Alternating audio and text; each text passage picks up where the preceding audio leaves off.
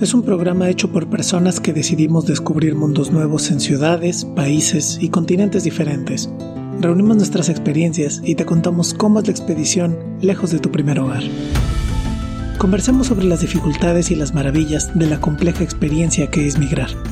Acompáñanos, estamos afuera.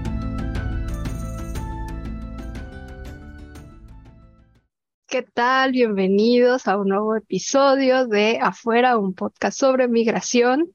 Hoy estamos, buenas noches Turín, buenas tardes Mérida. Y el día de hoy traemos un especial sobre festividades.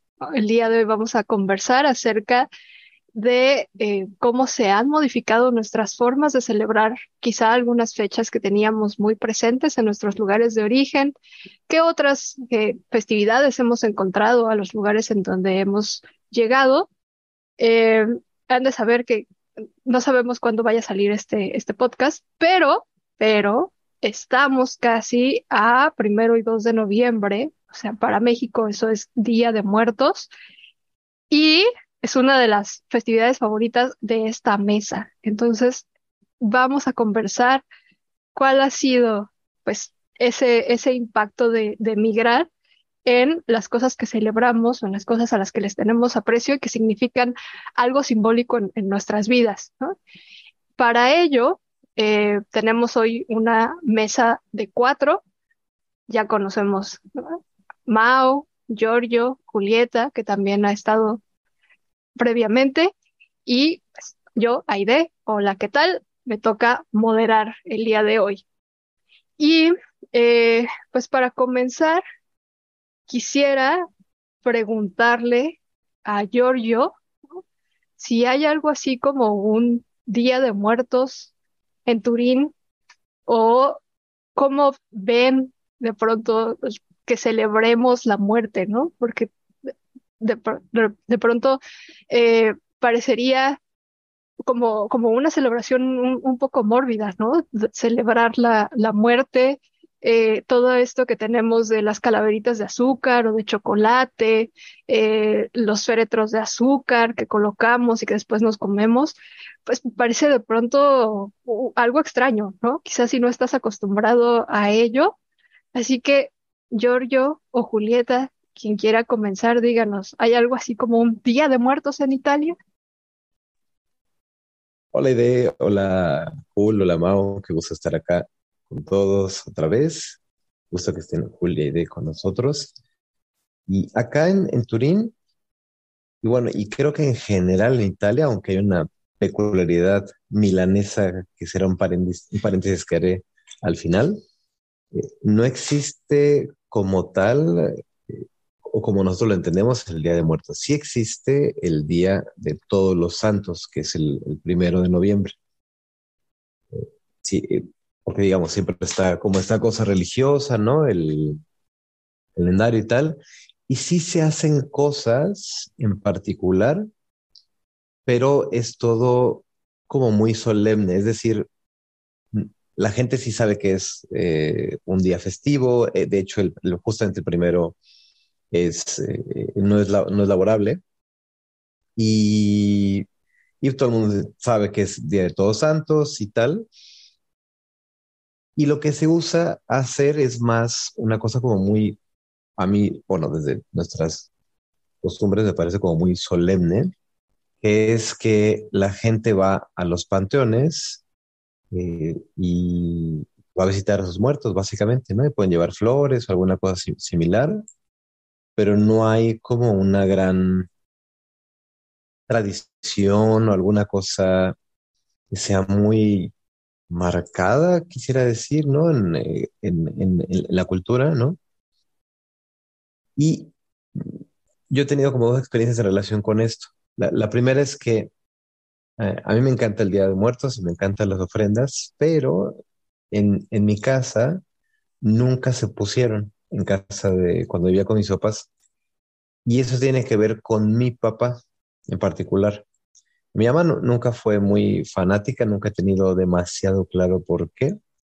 Bueno, sé que era una cosa que se habituaba, pero no sé por qué no era una cosa tan, tan usual en nuestra familia, porque además eh, mi abuela y mi abuelo son originarios de Michoacán. Entonces, eh, para mí era como, como lo que pasó, ¿no? Justo ahí donde está, está Páscuaro y como todas las, para quienes escuchan, Páscuaro es una isla que está en, el estado de Michoacán, en México, donde en el Día de Muertos toda la isla se viste de naranja y velas y hay ofrendas y es precioso. Y bueno, pues, mi familia materna, mi abuela y así no son exactamente de Páscuaro, pero sí Michoacán. Y bueno, pues no, nunca se había acostumbrado, pero alguna vez un primo que vivía con nosotros, eh, cuando yo tenía más o menos como 10 años, quiso hacer la invitación a poner la ofrenda, ¿no? Y, y mi papá dijo, ¿qué es eso? ¿No? Quita eso, yo no quiero volver a eso en mi casa en la vida, ¿no? Pues le pareció una cosa incomprensible, no... Mm, y bueno, también mi mamá no tenía una, una, tradición como fuerte al respecto, ¿no? Entonces tampoco hubo como ninguna cosa con, con, la que contrarrestar. Y también creo que mi mamá estaba muy en plan de, pues, como quieras, o sea, yo no tengo problema, eh, nos adaptamos a, a, lo que, con lo que te sientas más cómodo, ¿no? Y también insisto que no era una tradición como muy importante para, para ello, para nosotros en su momento. Eh, entonces, bueno, esa es como, como mi primera como anécdota en relación con, con, Día de Muertos en mi familia y en, como con esa parte de, de, Italia que era mi papá. Ahora, yo no supe que a mi papá no le gustó la ofrenda. Eso lo supe por mi mamá mucho tiempo después. Yo de niño la vi me pareció maravillosa y muy bonito y, solo hasta hace no demasiado tiempo supe que de hecho no era una cosa que le hubiera gustado para nada, ¿no? Eh, y luego la otra cosa es que acá, cuando, cuando fui profesor de, en una preparatoria aquí en Italia, precisamente pues, en, tenemos algún laboratorio de intercambio cultural con otra profesora que era de Valencia, bueno, es de Valencia, y hablábamos como de diferencias culturales, eh, cosas que, que, se tocaban y así, justamente cuando hablamos del Día de Muertos, pues bueno, pues eh, dedicamos un buen rato a la clase, ¿no? Y recuerdo que les mostré a los niños videos y pues les salió un poco como de todo lo que pasaba y me acuerdo que la expresión de sus caras era como de entre incredulidad y genuina como sorpresa, pero al mismo tiempo era como, entonces lo de la película de Coco es real, ¿no? O sea, sí hacen eso, ¿no? Entonces, bueno, además era muy bonito como tener un referente como muy visible, ¿no? Muy vistoso y que además también está bastante bien hecho, ¿no? Entonces era como, ok, sí, se ubican Coco, bien, estamos hablando del, de más o menos de lo mismo, ya les pude como explicar un poco a partir de Coco algunas, eh, algunas de las implicaciones, pero más me acuerdo que eh, eh, fue muy bonito porque, bueno, pues sí, todos los, los chavitos estaban ahí muy interesados y no tanto en el simbolismo, sino como con el fenómeno, ¿no? De cómo, que festejan, cómo que, que, las calaveras, cómo no, así como esta, esta cosa incomprensible.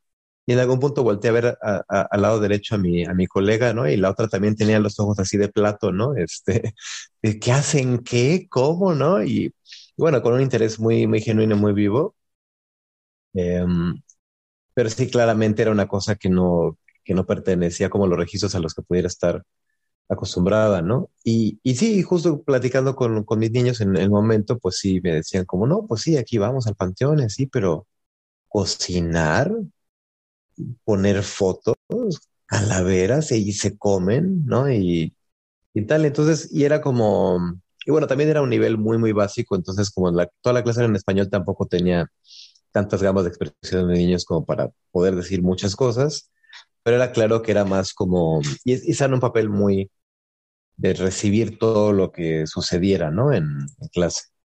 Eh, o bueno, o, o, o, de aparentar que recibía, ¿no? También podía ser, ¿no? Es decir, entre comillas, pasivo, ¿no? Entonces, eh, no, no estoy muy seguro de qué efecto les pudo haber causado, ¿no? Pero sí, me queda claro que era como un contraste del que no tenían como, como ningún referente, ¿no? De, similar. Y bueno, pues eso es lo que yo podría decir como, como de entrada, pero yo quiero echarle la pelotita directamente a, Jul, porque Jul tiene una anécdota muy particular al respecto sobre la recepción del Día de Muertos aquí en Italia, en Turín. Hola a todos, mucho, Muchas gracias por invitarnos de nuevo. Este, sí, sí, yo, yo tengo una historia muy complicada, como las que luego cuento, pues de esa. Este, em, híjole, de la pregunta que hiciste primero, antes de contar la anécdota, em, además de lo que dice Giorgio, de que van a misa y así, eso pasa en el norte, pero en el sur hacen una cosa más similar, que tiene como influencia española. Entonces, en el sur la gente lleva dulces a, mm, a las tumbas y ya, eso es como la única diferencia, ¿no? Pero igual es un acto bastante solemne, pues. Em, y pues la anécdota que decía Giorgio, eh, en realidad fue una cosa literalmente de choque cultural, pues feín, ¿no? Yo estuve aquí en un curso de fotografía y ahí conocí a una chica que me había caído muy bien y pues bueno, estando acá em, muy propositivamente he estado buscando hacer amistades, ¿no? Porque de pronto descubres que es importante y que no van a suceder como sucedía en México, entonces que tienes que hacer un esfuerzo extra.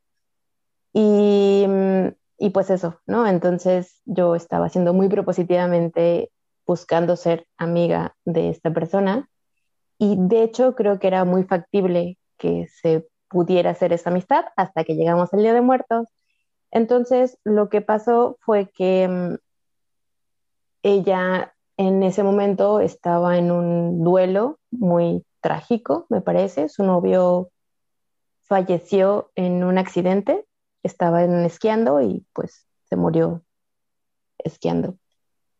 Mm, y ella estaba buscando cómo hacer cosas porque su las como sus rituales italianos no le alcanzaban, ¿no? Entonces estaba buscando hacer cosas para poder como llevar el duelo, ¿no?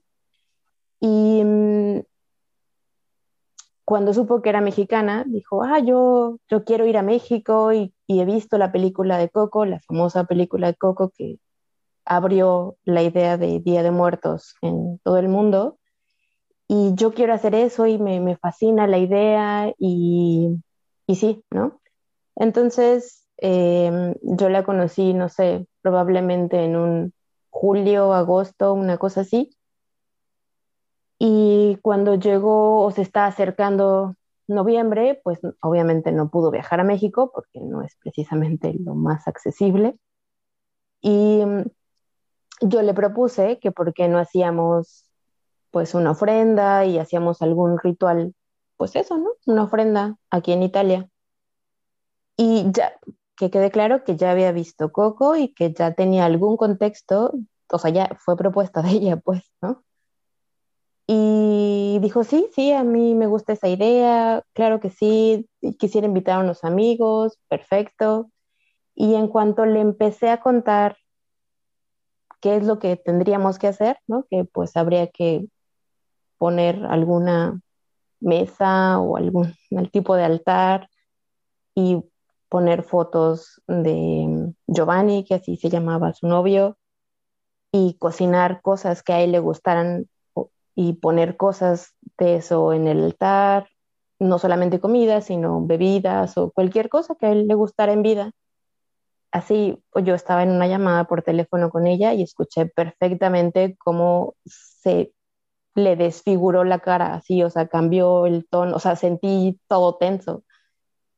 Bueno, pues claramente nos dejamos de hablar, ¿no? O sea, me pareció que fue muy amenazante para ella. Y, y listo, no, no hubo tal cosa. Aquí hay un restaurante mexicano que es el único como muy mexicano que hemos encontrado. Y mm, pues el, hacen las festividades, ¿no? Entonces, en Día de Muertos, pues obviamente también hacen una fiesta, hacen cenas y así. Y mm, literalmente pues me dijo que no estaba preparada para hacer una cosa como la que yo le estaba planteando, porque era demasiado fuerte para ella, ¿no? O sea, cocinar para él, o sea, como que era una cosa impensable. Ya en el contexto de ya había visto la película, ya significaba, ya, ya tenía idea de lo que significaba y así, simplemente no pudo pasar. Y estando en esta cena, yo en algún punto quise como brindar por su novio, ¿no? Me parecía la cosa más normal. Y la verdad es que pues ya no, ya no pude hacerlo porque no estaba segura si era una cosa que ella podría tomar bien o mal, ¿no? Entonces, em, al final, pues, pues eso, ¿no? Esa amistad no prosperó. Y, y básicamente esa es como mi anécdota sobre las diferencias de Día de Muertos em, aquí en Italia y en México. Oye, Julieta, una pregunta. ¿Tú tienes perfectamente identificado que fue, es el motivo por el que ya no prosperó la amistad o solo fue uno de, otros tantos motivos? No, no, estoy completamente segura que eso fue lo que pasó. O sea, después de eso ya jamás volvimos a tener contacto. Y de hecho es tan tan estoy segura que justo hace un par de días me volví a contactar después de hace un par de, toda la pandemia no supe nada de ella, pues, ¿no? Me volvió a contactar y justo va a ir a este lugar que se llama El Beso, a, mm, pues a, como a reanudar lo que estábamos haciendo hace tres años, ¿no? Y tuvo a bien decirme en este mensaje que pues que quería que nos viéramos de nuevo y presentarme a su novio y, justo, ¿sabes? La forma y la información que me dio, o sea, lo, que quiero decir no es que no crea que podríamos ser amigas o que había todo el material para ser amigas o que de hecho em, o sea, más bien lo que creo que pasó es que no estaba, em, fue un mal timing, pues, ¿no? O sea, es decir, eh, fue demasiado amenazante mi concepción de lo que se hace en Día de Muertos y, cómo vives tú em, la ausencia, ¿no? Em, y y, nunca lo había visto tan claro y tan vívido como en ese momento, pues, ¿no? O sea, no, digo que a nosotros no nos duela, pues, o sea, por supuesto que lo lloras y lo sufres y es terriblemente, o sea, no, no es menos doloroso, pues, ¿no? Solo hay una otra forma de afrontar eso. Aquí lo que sí hay, pero particularmente en Milán y entre comillas en el norte, aunque ya hemos sabido que como que no tanto, pero sí lo conocimos aquí, hay una cosa que se llama pan de muertos. Y es justamente un pan que se hace y que es buenísimo además, es maravilloso. No tiene nada que ver con el nuestro. Eh, es de chocolate con una... Es una cosa muy rica, muy, muy rica. Y se hace siempre como en estas fechas. Y precisamente tiene más o menos una idea similar, pero no hay ningún ritual al respecto. O sea, estaba como buscando como alguna, porque lo hemos comido y es maravilloso, pero no, como no, como lo hemos preguntado en otras partes con otros amigos y así, como hemos socializado, oye, ¿tú has comido pan de muertos? Como que, ¿no? Entonces, no es una cosa típica de acá, es más bien como de Lombardía, de, de Milán en particular. Y aparentemente también tenía como esta cosa de, claro, los espíritus vienen el día de todos los, los santos, se deja el pan como, como ofrenda pero se chingó, ¿no? O sea, nada más, ¿no? Era como tal. Y, y no hay como ningún tipo de ritual, de cosa, ¿no? Tanto que, o sea, no solamente es una cosa poco conocida, sino que esto que nos contó ahora Julieta, pues pudo tener una reacción como tan, tan confrontante, ¿no? También eso quería como agregar ese pequeño apéndice del pan de muertos de acá. Es una coincidencia que dijimos, ah, por aquí. No, por aquí tampoco.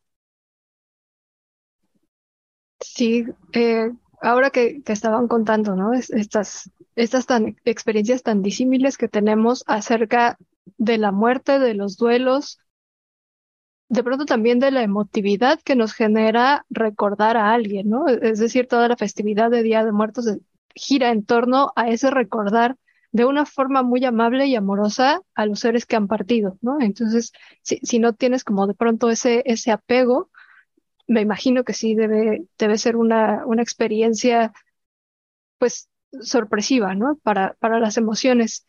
Eh, yo recuerdo un, par de, anécdotas de extranjeros viviendo en México, cuál fue su primera impresión acerca de, del Día de Muertos. Una de ellas eh, era una profesora eh, con la que yo tomaba italiano. Em, en su primer año de, vivir en México, la invitaron a un cumpleaños y el cumpleaños era en una fecha cercana a finales de, de octubre y eh, para ella era muy común llevar flores a los cumpleaños. Así que fue al mercado más cercano a su casa, vio qué flores había y encontró el cempasúchil, ¿no? Entonces le pareció que era una flor bellísima, ¿no? De un color naranja, de pronto también algunos pétalos rojizos, amarillos, y, además el olor del cempasúchil. Y jamás preguntó, ¿no? Solo dijo, deme un ramo de, de eso. Llegó a la fiesta con el ramo de cempasúchil, y el, el, el impacto, pues, fue tremendo, ¿no? Porque la persona festejada sintió que estaban celebrando su muerte, ¿no? ¿Cómo, me traes a mí un ramo de cempasúchil si todavía estoy vivo, ¿no? Entonces, e, esa es una, es una anécdota, ¿no? De, de, de pronto cuando no compartimos el, el, mismo sistema de códigos, pues pasan estas, estas cosas. Eh, y una segunda también con, con gente eh, de Estados Unidos, en, en este caso, eh, en la escuela de idiomas en donde estaba estudiando, eh, hay un programa de intercambio de universitarios de Estados Unidos que vienen por uno o dos meses a aprender español a la península de Yucatán.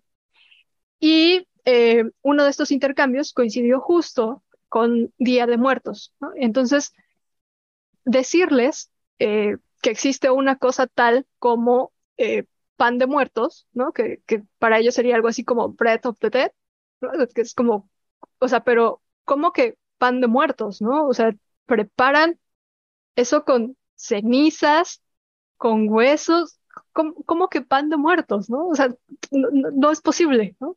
Porque para ellos parecería como un ingrediente.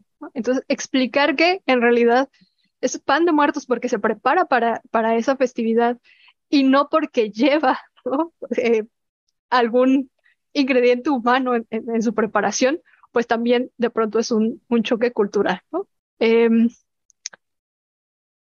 eso hablando de cuando de pronto las experiencias son tan disímiles, ¿no? Hablando de otras nacionalidades.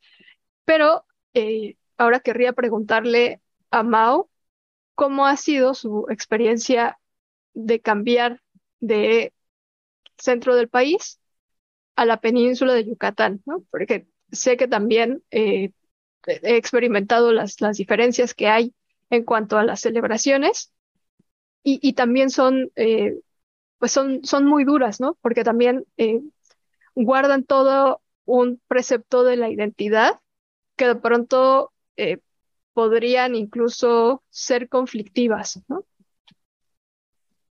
Yo primero voy a saludar Hola Giorgio, hola Jules, hola Ibe. Qué gusto tenerlas aquí otra vez, qué gusto platicar con ustedes. Em, a ver, yo hoy voy a hablar bastante menos porque quien tiene bien estudiado todo el fenómeno de las festividades acá es Aide. Entonces ya lo tiene diagramado y con colores y con todo. Yo solo voy a decir dos cosas que son particulares de mi experiencia, nada más que mi experiencia y que me impactan un montón. La primera es más bien con la ausencia de algo.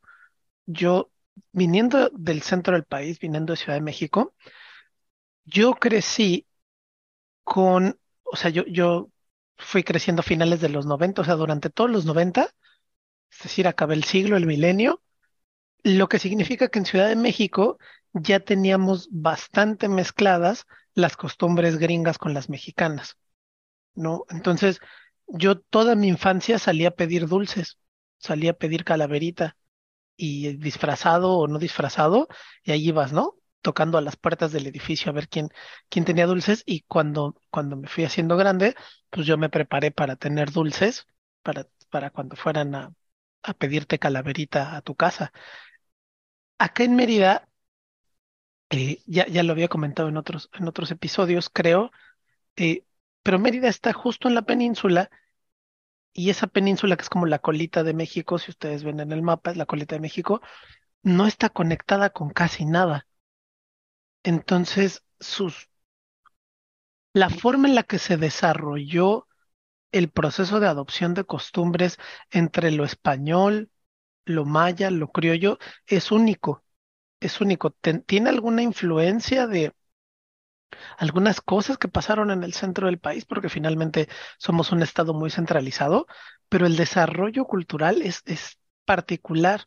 Y entonces hasta que están llegando un montón de gente que no es de acá, empezaron a eso de salir a pedir dulces.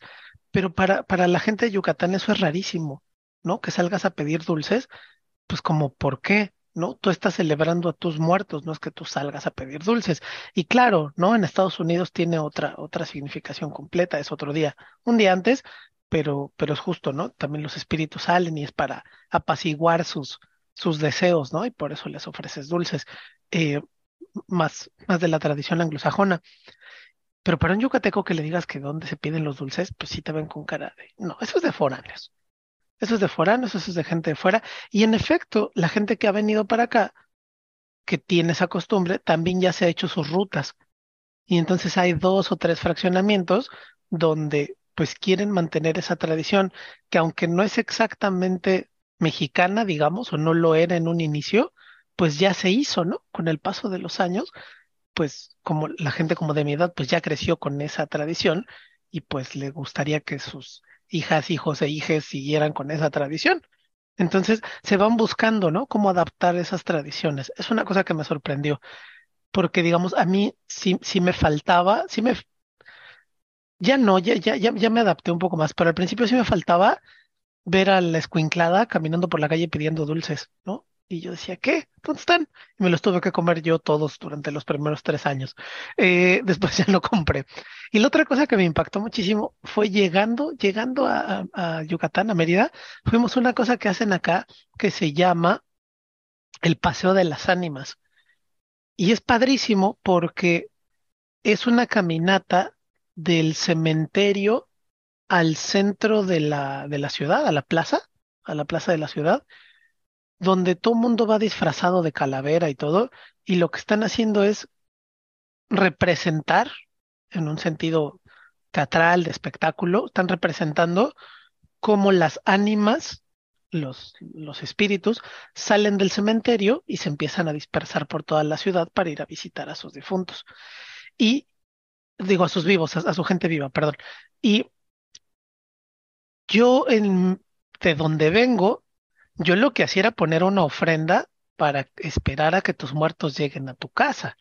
Y les das de cenar y platicas con ellos y les dejas su cigarro y su café y les pones su pancito y su foto, su vela para que tengan luz y sus florecitas, ¿sí? Pero tú los esperas en tu casa. El hecho de ir al cementerio y hacer la ruta como que están saliendo es impresionante, tiene un efecto muy poderoso porque es como todo un performance comunitario en el que de veras ves a las ánimas encarnadas salir del cementerio, andar por las calles. Y tú puedes hacer el camino, entonces tú te puedes ir con las ánimas hasta la plaza, nosotros hicimos lo contrario, caminamos hacia el cementerio. Y entonces va en dos sentidos, y te vuelves parte como del camino de los muertos, ¿no? Como que los, los muertos salen del cementerio para la ciudad y los vivos entran al cementerio para, pues, para morir un poco. Entonces, para mí fue muy impactante porque yo nunca había hecho un trayecto como de espíritu para ir a visitar a alguien. Yo siempre los había esperado en mi casa, ¿no? Entonces, eso fue muy bonito, muy bonito. Em, pero Aide, Aide es la que tiene cartografiada la festividad, entonces le regreso la bola. Pues mira, eh, primero, pues decir algunas, algunos datos de los que me enteré en, en las últimas semanas leyendo un poquito acerca de, de festividades en, en, una clase, ¿no? De historia cultural. El primero es que hasta, o sea, digamos que eh, estas celebraciones también son recientes, ¿no? Como todo, pues lleva eh, en cierta forma la marca de la colonización. Hay, esta imposición también de fechas y de pronto hay como esta falsa idea. De es que es una celebración eh, antigua, ¿no? O lo que decía ahora Mao, que hay gran influjo de, de lo maya, acá se llama eh, Hanal Pishan, el, la celebración, pero no es que necesariamente se festejara de esa forma, ¿no? Hubo que amoldarse de pronto a, esta celebración más católica. Viniendo de, de una celebración de, de, la iglesia de todos los santos, de tantos santos como no canonizados que eran mártires y que se decidió que el 31 de octubre fuera ¿no? ese, ese, ese festejo. Y luego eh, decir que en el siglo XVIII estuvieron a punto de cancelar la celebración del, del Día de Muertos en el centro del país, porque había eh, cierta, cierta referencia de que quienes visitaban los, los cementerios para llevar a cabo las celebraciones, pues eran las clases populares, es decir, la gente no decente, ¿no? tal cual. Y entonces uh, al gobierno le pareció que eh, llevar comida al, al, al, cementerio general o llevar bebida eh, no era como la, mejor vista para, para el plan de Estado que se estaba intentando construir. Y entonces hubo un momento en el que decidieron cancelar las celebraciones de Día de Muertos, cancelar incluso la entrada al, al cementerio durante todo el año. Y por supuesto, lo que sucedió fue que eh, la gente dejó de pagar el diezmo, entonces decidieron volver a abrir los cementerios. Entonces hay ahí también algo de resistencia en, en, la celebración. Y eh, lo que decía Mao ahora de las diferencias que hay en cuanto a celebraciones, yo recuerdo eh, el impacto que me causó el primer año que llegamos a Mérida. Nosotros llegamos en septiembre. En ese momento no conocíamos, eh, no, sabíamos cómo se, se, festejaba Día de Muertos en, en, la ciudad. Pero cuando nosotros llegamos en septiembre, nuestras vecinas nos recibieron con un platillo que se llama pip. Después nos enteraríamos que eh, este platillo solo se prepara para Día de Muertos y, que había sido como un gesto muy amable que nos hubieran preparado eh, una lata de pip para, para recibirnos en, en la colonia. Eh, el pip es una preparación con masa, eh, en, en, esta, en esta gran genealogía como de los tamales mexicanos tendríamos que poner al pip ahí adentro. Es, es, una lata de masa eh, con eh, puerco, pollo y con un frijol especial que se llama espelón. Entonces, esa lata se pone eh, a cocinar. Generalmente, el mejor pip, siempre lo dirán, es el que va enterrado, pero la gente también pues lo prepara a la leña o al horno por el, tiempo de preparación. Eh, en noviembre, cuando intentamos celebrar nuestro primer día de muertos, yo amo el pan de muerto. ¿no? Que creo que entre la rosca y el pan de muerto e, es, es difícil saber qué me gusta más. Entonces me di a la tarea de conseguir pan de muerto hace cinco años. Y fue difícil. De, pronto eh, yo iba a la panadería muy confiada y también muy ingenua a solicitar pan de muerto y la gente me veía con cara de aquí no, no, no, no, no, no hay, no se prepara, usted de Chilanga, regrésese a su, a, su ciudad, ¿no? Y entonces, pues fue de pronto tener que aprender cuál era la celebración en Mérida. Saber, eh, por ejemplo, que el, el platillo que, que, se cocina sí o sí es el PIB, se encarga incluso con una o dos semanas de anticipación, se entrega el 31, el 1 o el 2. Es un platillo que además eh, suele cocinarse en familia, ¿no? como, como sería quizá la cena de, de, Navidad. Acá es el PIB, ¿no? se reúne la familia a preparar las, las latas. Eh, hay también toda una guerra en torno a cuál es el mejor PIB. Eh, hay también un rechazo tremendo si tú le pones eh, castacán o cualquier otro ingrediente extraño a, lo que se considera la receta original. Y eh, hay peligro de que te expulsen de Mérida si dices que no te gusta el PIB, ¿no? Eh, sucedió, ha sucedido varias veces que los foráneos prueban el PIB y dicen esto es un tamal seco, es un tamal horrible. Y entonces la gente de Mérida defiende con, mucho amor el, el PIB. Eh, yo ya estoy del lado de quienes defienden el, el PIB, ¿no? Así nadie insulta el PIB enfrente de mí. y ha sido también em, una experiencia, eh, no, diría que, que difícil, pero pero sí extraña ver qué elementos de la ofrenda o de los altares se conservan y cuáles no. Eh, yo tenía una forma muy particular de colocar la ofrenda en, mi casa con cempasúchil, eh, el papel picado, la comida que se les prepara, las fotografías, eh, veladoras, los dulces, ¿no? Las calaveritas de, azúcar, de, chocolate. Y cuando, cuando ves la forma en la que, la que se organiza acá em, las, las ofrendas del, del Hanal Pishan, pues hay definitivamente varias diferencias, ¿no? Acá las ofrendas, sobre todo, son verdes, ¿no? Es, es, es una experiencia bien distinta porque se utiliza eh, las hojas de palma para rodear el altar.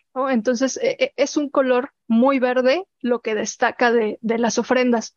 No lo es tanto el, papel picado que no suele utilizarse, eh, tampoco son, por ejemplo, eh, las flores o los dulces, porque tampoco es muy común que, aparezcan. Es más bien una ofrenda de palmas es una ofrenda de jícaras con comida, de cazuelas con comida y eh, también un, un elemento que, que, está muy presente es una cruz verde, ¿no? Que también. Entonces, eso, ¿no? observar cómo va cambiando también la, la, el, pato, el, el, pantone de, de, de una celebración también es, es, un impacto visual, ¿no? De, lo que lo que solemos reconocer como, como el Día de, Muertos. Eh, lo que mencionaba Mau hace, hace un momento, lo del paseo de las ánimas, también hay que decir que eh, es también como, como si fuera un, ah, una homogenización de quienes van al cementerio, porque eh, la gente va vestida con, con el traje típico, ¿no? acá le dicen el, el traje de mestiza, que es eh, la guayabera blanca o también eh, el vestido blanco. Entonces, no es que solamente te pintes la cara, ¿no? Es, es que también saques eh, ese traje típico y lo lleves puesto. Entonces también le da cierto aspecto de, de color. Em, pensando sobre, sobre esto de, de, de, las festividades y haciéndolo más, más general, eh, les preguntaría, Giorgio, Julieta, ¿qué festividades nuevas han encontrado en Italia que no existían en México? es una, una gran pregunta. Justamente me quería cómo conectar a eso. Pero antes quisiera retomar la anécdota de las flores, porque tengo una anécdota en espejo que nos contó una maestra de italiano cuando estábamos en México, aprendiendo italiano precisamente. Y es que aquí en Italia los crisantemos, que son muy comunes como una flor, que sí podemos poner el Día de Muertos y así, pero también es una flor no es común general. Eh, aquí en Italia se usan muy particularmente para, para el cementerio, ¿no? Entonces algún día alguien le mandó regalar un ramo de crisantemos y además no recuerdo los, datos precisamente, pero, pero este ramo terminó adentro de su casa. O sea, alguien, lo, no sé cómo, cómo, fue que lo metió, pero el portero, quien haya sido, pero el punto es que de pronto ella llegó a su casa, abrió la puerta de su casa y vio encima de la mesa un ramo de crisantemos fue como, Dios mío, ¿no? ¿Quién se murió? ¿Qué pasó aquí? ¿Quién, quién, me, quién me quiere hacer qué, no? Y entonces, bueno, parece, me lo hacía recordar justo lo de, lo de las flores de, ya me morí, ¿no? Eh, lo de las flores de, de porque, bueno, es, eh, es, es, muy, muy curioso, ¿no? Como algo que puede ser aparentemente tan inocuo, puede tener una sensibilidad tan, tan despierta en una costumbre tan, tan diferente, ¿no? Y esto me hacía pensar también que, bueno, decía hace ratito que aquí lo que se hace es más bien pues ir al cementerio y llevar flores y a lo mejor llevar velas, ¿no? Y está esa cosa del pan de muertos, que, que por ahí ya vi que no solo es el pan de muertos, hay otra cosa que se llama huesos de muertos también, que es del sur de, Sicilia. Entonces hay como algún, dos o tres postrecillos o panes, ¿no? Que se pueden hacer, pero siempre como en el gesto nada ceremonioso ni ritual y sobre todo es muy solemne. Y esta solemnidad se acompaña de una cosa que a mí me impactó muchísimo y yo pensé que era una cosa particular de Milán y luego ya supe que era más bien como de, Italia. Y es que aquí los cementerios, casi en casi en todas las ciudades hay una cosa que se llama cementerio monumental. Y, y tú cuando entras dices, bueno, pero ¿qué monumental, no? Es que literalmente son no, es un, no es un cementerio lleno de lápidas, es un cementerio lleno de monumentos. Y son además enormes. Y es una cosa verdaderamente... Yo me quedé sin palabras, es decir, era como, lo, pero ¿qué, ¿qué es esto? ¿Por qué? ¿Cómo? ¿No? ¿Quiénes son estos? ¿Por qué todos tienen estos monumentos? ¿No? Pues así, pues porque Italia, ¿no? Así son, así tienen un, yo, yo pensaba que era una cosa muy particular de Milán y luego ya supe que está el monumento, el cementerio monumental de Génova, el de, el de Turín, en fin, no es una cosa particular. Luego, claro, hay unos más bonitos que otros, el de Milán en particular es espectacular, ¿no?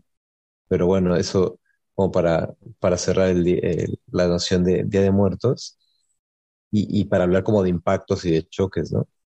Porque a mí otra cosa que me, que me impactó no fue tan, tan fuerte el impacto, pero, pero sí fue una cosa que fue muy significativa, porque yo, cuando, llegamos a Turín, yo empecé a trabajar como mesero en un restaurante y me tocó trabajar en Navidad y en, en, fin de año, ¿no? Y, y, pues nada, pues yo siempre escuché que tenía que trabajar en Navidad de fin de año, Navidad de fin de año para mí era como, ok, pues bien. Y siempre escuché que decían el pranzo de Natal y pranzo es comida. Pero en, en mi mindset, ¿no? en mi mente, Navidad es el 24 y el 25 va a ser recalentado, aunque Navidad en efecto sea el 25, el 24 Nochebuena, en mi, en mi set mental era como, no sé por qué le dicen pranzo, pero ha de ser la cena, ¿no? Y ya que se iba acercando la fecha, la fecha, la fecha, de repente me di cuenta de que el, 20, o sea, el mero 24 o sea, era tan fuerte la, imposibilidad de entender la diferencia cultural que el mero 24 era como, pero ¿y, el dichoso pranzo qué? O sea, que me dijo, en Navidad, mañana es Navidad, no. Y yo, ¡Ah! ¿y entonces qué hacen hoy? Nada. Yo, ¿qué? ¿Cómo que nada? Pues hoy, hoy es Navidad, ya como, no, hoy es la vigilia, ¿no? Y todo era como, y yo estaba como en este shock, ¿no? De, no entender cómo no podían festejar como, como yo entendía el festejo de, eh, de Navidad, ¿no? Y, y, sí, lo que se hace en, en Navidad es eso, el 25 se come todos juntos, tal, se chingó, ¿no? En fin, no, porque además acá el concepto de recalentado como que no es un concepto muy, al menos en la parte norte de Italia no es, no es una cosa así como muy usada, ¿no? Y en cambio, o sea, decir, esto es en, en, Navidad, ¿no? Pero en cambio en Pascua, en Pascua, que yo, que esto lo escuché toda la vida en, en casa de mis padres, ¿no? Que mi papá no podía entender cómo demonios nos pasaba como de noche la Pascua. Entonces, y cada Pascua era como, pero es que esta es la resurrección. O sea, este es la, la, el mero mole de, de, la cristiandad. ¿Por qué no hacen nada, no? Y, ya, bueno, mi papá se quejaba un poco eh, y mi mamá también decía, sí, sí tiene razón, pero nunca hacíamos nada tampoco en casa. No es que hiciéramos una reunión de Pascua para, ¿no? Para tener en cuenta como esa costumbre de mi papá. Y, y estando acá me di cuenta de qué tal, o sea, para empezar está el día de Pascua, que bueno, naturalmente es festivo y tal, pero hay una cosa que se llama Pascueta, que es el día siguiente, y es domingo y lunes de puente, son festivos completamente ambos, eh, y la gente se reúne y hay un pan especial de, de, Pascua, que es muy parecido, de hecho, al pan de Navidad. Aquí el pan de Navidad, que es una cosa que a mí me encanta porque yo soy panero, pero además porque también crecí con él, se llama panetone es más o menos, eh, ahora se, consigue bastante fácil. Yo también cuando era niño se conseguía relativamente fácil, mi papá lo conseguía. Y ese es típico de acá, el panetone. Y yo conocí acá que también existe otro que se llama pandoro, que es muy parecido, pero bueno, es un pan de huevo. A mí me gusta mucho. El panetone tiene fruta eh, deshidratada. El pandoro no. Y para Pascua también hay un pan. Es la colomba, colomba es paloma, ¿no? Entonces, y según ellos tiene forma de coloma, yo veo una gota con dos gototas, ¿no? Y, pues dicen que es una, que son las salas, ¿no? digo, bueno, pues si quieren, ¿no? Y es más o menos el mismo concepto. Quien seguramente si me está escuchando en italiano y sé que me escucha en italiano, va a estar bestemeando y diciendo, ¿cómo te atreves a decir que la colomba es siquiera parecida al panetone? Bueno, pues se entiende que es eh, una comparación de foráneo, ¿no? Pero lo que quiere decir es que el pan, el tipo de, pan, el impasto, la masa es muy similar y bueno, la, la coloma tiene una cobertura particular de un azúcar glass con avellana. Y es el pan típico de Pascua y se come en familia y se hace una parrillada ese día y al otro día se vuelve a comer, ¿no? Y la gente suele salir para, para Pascua y es un día súper importante, ¿no? Entonces, eh, este contraste, ¿no? De, tener, por un lado, mm, este choque con la Navidad y entender el concepto de Navidad y el recalentado y todas estas cosas que me parecían iguales y que me di cuenta de que no tenían nada que ver. Y, de pronto también conocer esta, esta otra parte de la que siempre había sabido, pero no entendía bien cómo qué asidero tenía que ser la, la Pascua, ¿no? Siendo dos países católicos, quiero decir, ¿no? Eh, y, y eso, y bueno, y también el 26, que aquí se celebra Santo Estefano, que es igual otro día festivo, es 24, 25, 26. Y el 26 también es un día festivo, y alguna vez averigüé qué rayos era Santo Estefano, bueno, o qué, cuál era el, santo, cuál, qué se le adjudicaba o lo que fuera. Pero ahorita no lo tengo presente, pero, pero es otra diferencia, ¿no? Particular como de, festividades. Claro, ¿no? De pronto eh, en como que el, calendario que ya tenías construido de festividades no, no, no, es el, no es el mismo, ¿no? O, no puedes llevártelo, o hay que renunciar a algunas, hay que integrar otras. Julieta, ¿tú tenías alguna festividad favorita en, en México?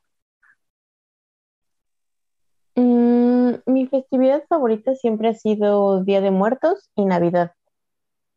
Y pues básicamente perdí Día de Muertos, Lo perdí total y completamente. Y Navidad, pues em, más o menos, o sea, en el sentido, creo que algo de eso se conserva, solo que yo no puedo hacer el pranzo, o sea, es decir, hemos ido con la tía de Giorgio a Génova y, mm, pues está bonitillo, pero no siento que sea Navidad, ¿no? O sea, al final, como que sí hay alguna cosa que, que, que te hace sentir como, no, no solamente es la fecha, pues, ¿no? Sino la forma en la que lo haces. Entonces, para mí que no sea cena y que no sea una cena así enorme, ¿no? Con mucha comida y que la gente lleve eh, comida, ¿no? Me hace mm, sentir que no es Navidad, pues, ¿no? Y, mm, y pues eso, o sea, básicamente sí ha cambiado, no han cambiado las fechas tanto como el modo, o sea, porque al final las fechas pues están marcadas y están marcadas como festivas, pero la forma de celebrarlas es completamente diferente, completamente diferente. Y además de esto que ya decía Giorgio de la Navidad, de la Pascua, de la Pascueta, también aquí hay una cosa que es, mm, pues es un día festivo, que es Ferragosto y es en agosto. Y sé que también tiene que ver con alguna cosa cristiana, porque aquí todo se mueve a partir de la cosa religiosa, entonces no sé exactamente qué es, solo sé que es el 15 de agosto, pero es como em, como más grande que Semana Santa. O sea, es decir, por un mes la gente no trabaja y los negocios cierran y, y ya, y es como el periodo vacacional más grande y, y más importante, pues entonces a mí la verdad es que me da igual o no trabajar en, en Ferragosto, pero a la gente le pesa muchísimo, o sea, es como si a nosotros nos pidieran trabajar en Semana Santa, ¿no? Es como eso no se hace, o sea, no, no hay manera, es una ofensa así terrible. Entonces, em, eso también, por ejemplo, ha sido una sorpresa y, y ya ahora solo creo que por imitación, más que por una creencia real, y como que medio me ofende ese asunto, pero no es real, o sea, la verdad es que no, no es una cosa que sienta en serio, pues, ¿no? Y, y ya, entonces, no, no, es que las sean completamente diferentes, más bien es que el for, la forma es diferente, la, la cosa como interna, como esencial, es diferente eso. ¿Y en algún momento han intentado recrear las formas de México en Italia? Todo el tiempo. o sea, por ejemplo, Navidad, o sea, Año Nuevo no hay problema, ¿no? Año Nuevo es Año Nuevo y ya listo.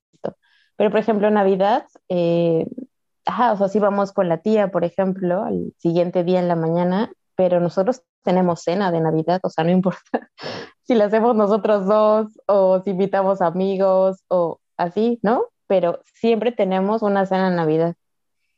Y esa cena de Navidad, por otro lado, ha sido siempre mexicana, porque pues es como justo la cena de Navidad, me explico. son cosas que no comemos todo el año porque son impagables, ¿no? Em, entonces, pues ya es, la cena de Navidad hacemos cochinita pibil, o este año alguien eh, nos compartió una receta de carnitas, entonces yo creo que este año probaremos hacer carnitas. Em, y así, entonces sí, básicamente todo el tiempo hemos estado reproduciendo esas festividades. Tal vez la única que no ha sido em, el 15 em, de septiembre, o sea, en mi familia hacían pozole y eso, y eso yo ni lo he intentado, no siento que nos haga falta en estos cinco años que llevamos fuera, la verdad. Súper. No, no, no me imagino, o, sea, si, si yo viviendo en la península, que se supone que sigue siendo México, aunque a veces no lo parece, ¿no? Intentar recrear un platillo con el que crecí, es difícil. No me imagino cómo debe ser intentar una receta en, en Italia, ¿no? Cuando quizá no tienes uno, dos o diez elementos, que además lo que mencionas, ¿no? Que debe ser carísimo de pronto también intentar encontrar en, en el mercado o en alguna tienda especializada alguno de esos ingredientes.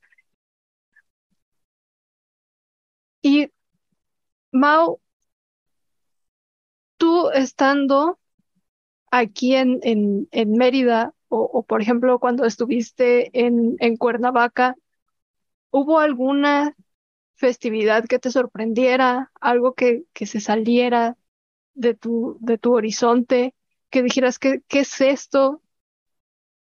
¿O ha sido un, un paso más amable? No, no, el, el, el cambio de costumbres nunca es amable, ¿no? Yo creo que este, no sé, no, yo no puedo compararme con lo que están viviendo Juliette y Giorgio porque, porque pues no estoy en su situación, pero yo me imagino, yo sospecho que, que el terremoto y que la fractura se da por igual, ¿no? De pronto a lo mejor el puente, el puente se hace más, más lejano, más difícil de construir, pero la fractura, la violencia que alguna vez decía Julieta, ¿no? Que provocaba el, choco- el, el choque cultural, pues sigue, sigue estando ahí. Eh, hay, hay dos, hay dos costumbres que, que, una que no entiendo y otra que me molesta muchísimo. En Cuernavaca había una costumbre que, que de veras, de veras no, no, no sé qué decirles al respecto. Se llaman los, ay, los chinelos, los chinelos. Gente que se viste eh, con, con ropa como simulando que están vestidos con ropa de manta y se ponen máscaras de viejitos y tienen su sombrero y son unas máscaras muy bellas, tienen, tienen un trabajo artesanal muy sofisticado porque además tienen así termina la barba en punta y la pintan de blanco y tienen su espacio en los ojos así para que pueda ver el bailarín y tienen su baile de chinelos, ¿no? Y entonces pues toda la gente con máscaras de, de, de viejitos pues se ponen a danzar ahí. Y creo que ahí eh, eh, el, el error probablemente fue mío porque nunca me, me interesó nunca me interesé en preguntar cómo qué era eso y cómo de qué iba el rollo. Eh, y entonces en mi mente sigue siendo una, un misterio. Y no es que no pueda abrir Google y preguntarle a Google, ¿no? Porque siempre, siempre puedo hacer eso. Pero en mi mente se quedó como que fue algo que viví en Cuernavaca, que para ellos era muy arraigado y que yo nunca me interesé. Y entonces se quedó como, se quedó como un espacio misterioso de algo que, como que no quise descubrir como un área de un mapa a la que no me quise meter, ¿no? Entonces, esa es una que tampoco estoy diciendo que, que, ahora quisiera. Si alguien me lo quiere platicar y nos lo quiere dejar en los comentarios, yo, yo encantado de la vida que, que nos lo cuente desde, desde el interior. Pero ya no estando en Cuernavaca será difícil, ¿no? Como, como poder tener la oportunidad de vivir el chinelo, el baile de los chinelos desde Cuernavaca, ¿no? Ese, ese es un misterio para mí. Y una Yo que de, tengo sí, algo que decirte sobre eso, perdón. sí, sí, adelante. Em, e- esa tradición no solamente está en Cuernavaca, también está en Ciudad de México, pero está en el sur. O sea, mi abuelo eh, tiene una casa en San Mateo, que es, creo que es Milpaltas, Xochimilco, perdón, no sé dónde está, solo sé que está en el sur. Y, y ahí también hay los chinelos y, y ya, pues yo crecí con eso, o sea, yo los veo desde pequeña, pues, y no- yo no puedo decirte nada ni explicarte nada sobre eso, pero, pero pues eso, también está en Ciudad de México y, y sí conozco como el ritual, el baile y, y todo, ¿Y no sabes qué son? chinelos. Ah, sí, chinelos, güey, te estoy diciendo. Y no, o sea, no sé nada sobre la tradición, pues, solo, Tú también solo eso, pues. ellos. Ajá, exacto, o sea, yo los veía y pues nunca pregunté, pues, no eran los chinelos que salían a bailar. Ujú, Y ahí estaban. Pues sí. Y ahí estaban, exacto. La otra tradición que a mí ahora me caga, pero es porque me volví un ruco insoportable, como todos los rucos insoportables. Y tú que me estás escuchando que tienes 25 años, te vas a volver un ruco insoportable también.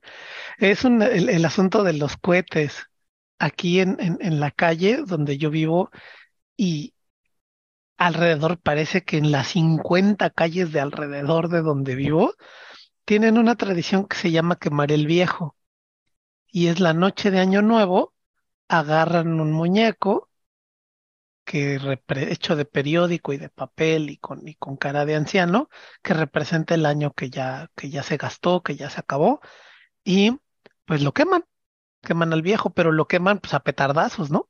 Lo llenan de cohetes por todas partes, lo encienden y entonces empieza la tronadera, pa, pa, pa, pa, pa, y el muñeco hecho de cartón, periódico, papel, está cubierto de, de, de cohetes, de, para quien no sabe qué son los cohetes fuera de México, son como granaditas, son como una colilla de cigarro rellena de pólvora con una mecha que es una pequeña explosión. ¡Pa!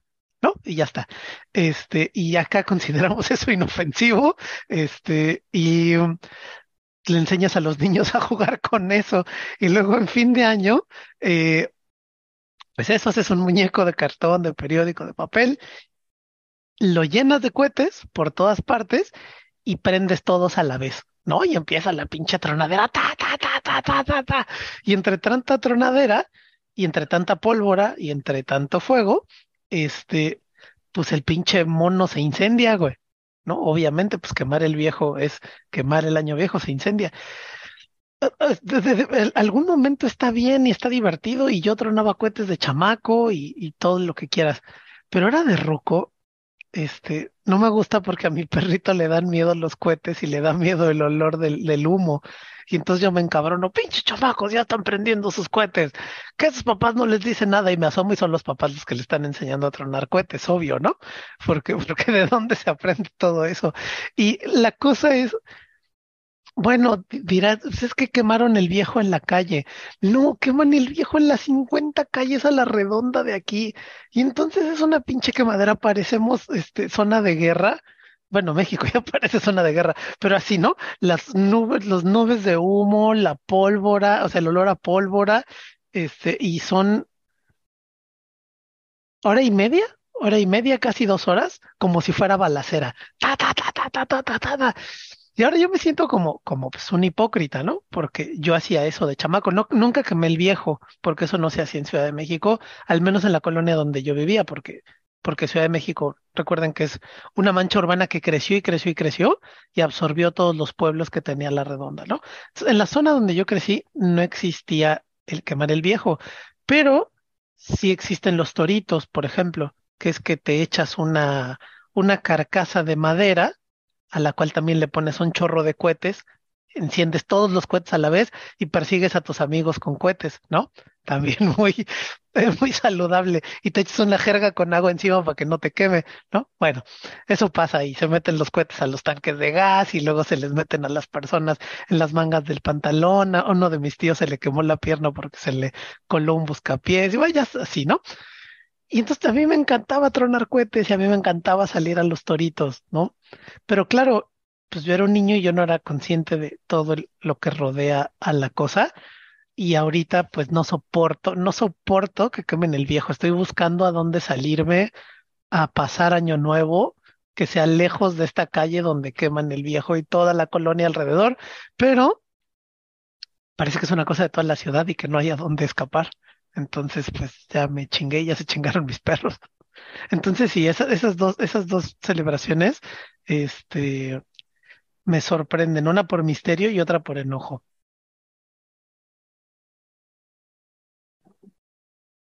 Fíjate, a mí creo que lo que se me ha quedado más grabado acerca de los lugares en los que hemos vivido han sido las canciones, ¿no? Eh, por ejemplo, para, para pedir calaverita en, en, Ciudad de México, pues uno dice, ¿no? De, si, de, si me da mi calaverita. Pero en Cuernavaca había una, una canción muy específica para pedir eh, calaverita, ¿no? Y dice algo así como, eh, mi calaverita tiene hambre, no hay un pancito por ahí, eh, no se lo coman todo, déjenme la mitad, ¿no? Y entonces los niños salen por las calles de Cuernavaca cantando. Es decir, no solamente es eh, esta como esta peregrinación de, los niños entre las risas y, el tocar los timbres y las puertas, sino que además hay una melodía asociada con, con esta práctica. Y algo eh, muy similar sucede aquí en, en Mérida, en Yucatán, pero no para el Día de Muertos, sino eh, para diciembre, algo que se conoce como la ramada, que eh, sucede entre el 1 y el 11 de diciembre. Pasan los niños también casa por casa, pero no a pedir dulces, ellos pasan a pedir dinero, porque eh, este dinero eh, se, se, utiliza para las posadas, ¿no? Entonces es como hacer esta recolección de, de fondos para poder hacer una, una posada adecuada, ¿no? Y, y también es, una melodía, eh, pues es, una melodía muy propia de, del, momento, ¿no? En, este caso es, eh, me paro en la puerta, me quito el sombrero, porque en esta casa vive un caballero, ¿no? Y, entonces, pues el, el, caballero, el general, tiene que darle dinero a, los niños. Y recuerdo que también, ¿no? el, primer año que estábamos aquí, llegó diciembre, llegó el 1 de diciembre y de pronto empezábamos a escuchar los cantos y decíamos, ¿qué es eso? ¿no? ¿Qué, es, qué es, lo que está sucediendo? Eh, salimos a asomarnos y, y sí, ¿no? eran niños de, toda la colonia con, con un pesebre o, o, con una rama también, eh, pidiendo, pidiendo el, el, dinero, ¿no? Entonces, ahora año con año nos preparamos con cambio, porque creo que ese primer año ni siquiera teníamos eh, monedas sueltas, entonces ahora ya sabemos, ¿no? Que, que necesitamos estar preparados. Y em, también hablando de, de la musicalidad de las festividades, a mí me sorprende muchísimo eh, lo que son las vaquerías, ¿no? Aquí en, en, en Mérida que eh, se compone básicamente de eh, baile de jarana y de bombas, ¿no? E-, es una celebración semanal en una de las plazas del centro de, Mérida y llevan no sé cuántos años haciendo las, las vaquerías allí en, en, Santa Lucía, ¿no? y, y me parece, yo, yo la verdad quizá porque, porque era muy, eh, muy propio o muy cercano, pero, pero yo no recuerdo una celebración así, ¿no? En, en, Ciudad de México, que semana a semana hubiera baile y luego eh, alguna, alguna cosa como representación eh, teatral o jocosa. Y ha sido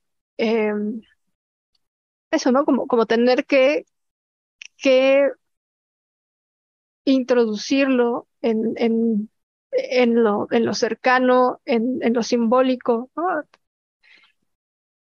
Creo que, creo que son las cosas que, más me han eh, llamado la atención, ¿no? Que, que haya una musicalidad para, para cada uno de, de los eventos.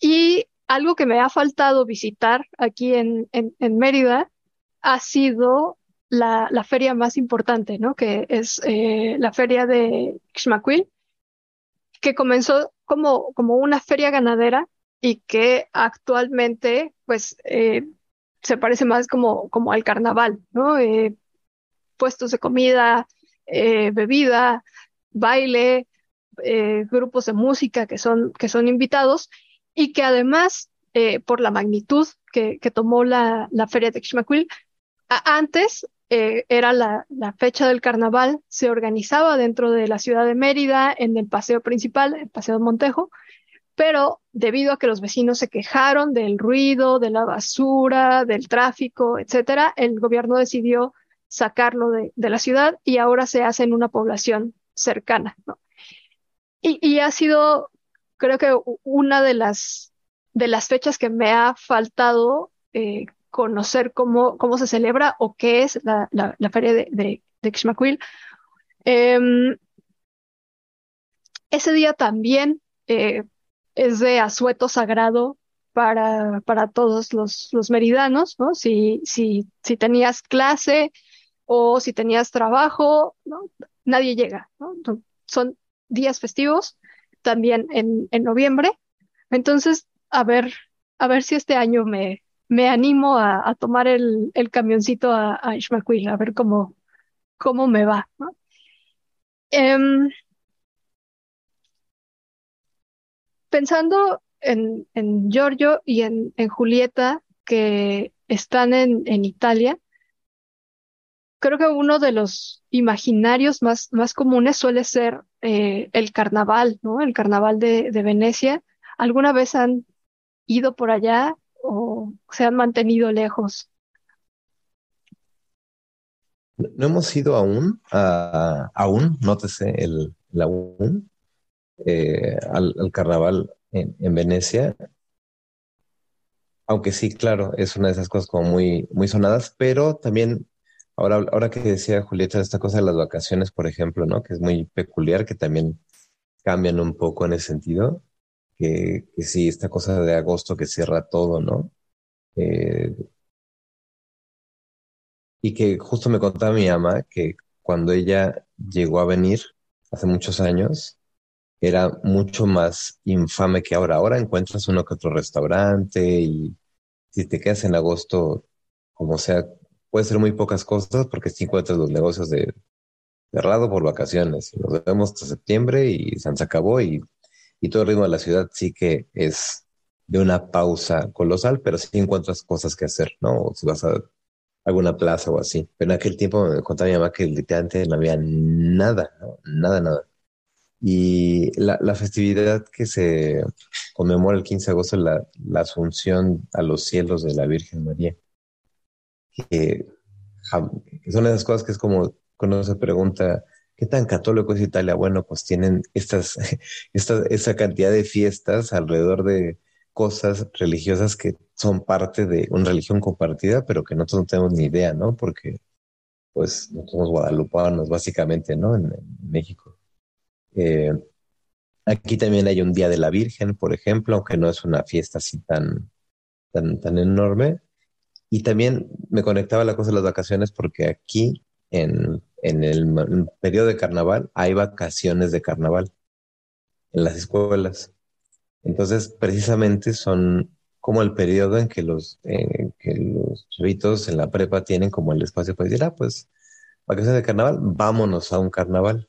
Es decir, aquí en Turín no hay carnaval, pero, eh, pero sí hay en, en, diferentes partes. Entonces, lo que he sabido es que justo como es una cosa tan, tan, tan grande y tan, tan sonada, pues hay vacaciones específicas para que puedas moverte eh, en esas fechas e ir a disfrutar del, del carnaval. Nosotros no, hemos ido aún, eh, pero, pero bueno, dicen que particularmente el, el, de Venecia es una cosa muy eh, bonita.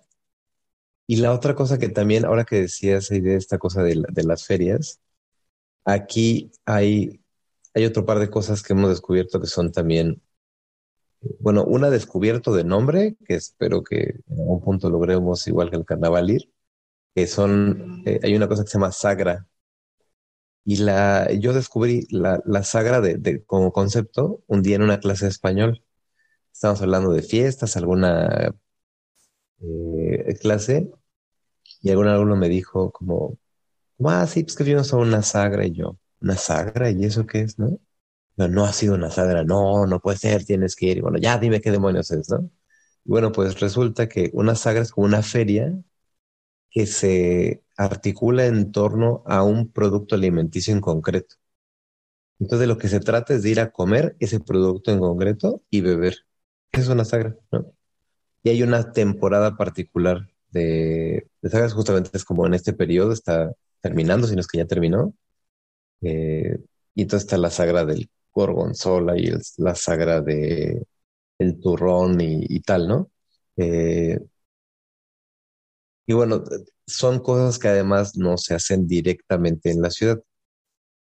Por más que Turín es una ciudad chica, sigue siendo una ciudad. Entonces aquí la, las sagras son como más como cosas de pueblo, por lo que entiendo, ¿no? Entonces, eh, aquí, aquí no hay directamente, o sea, está más como en la periferia o en así, ¿no? Y hay un montón, un montón de vinos, de, de lo que quieras.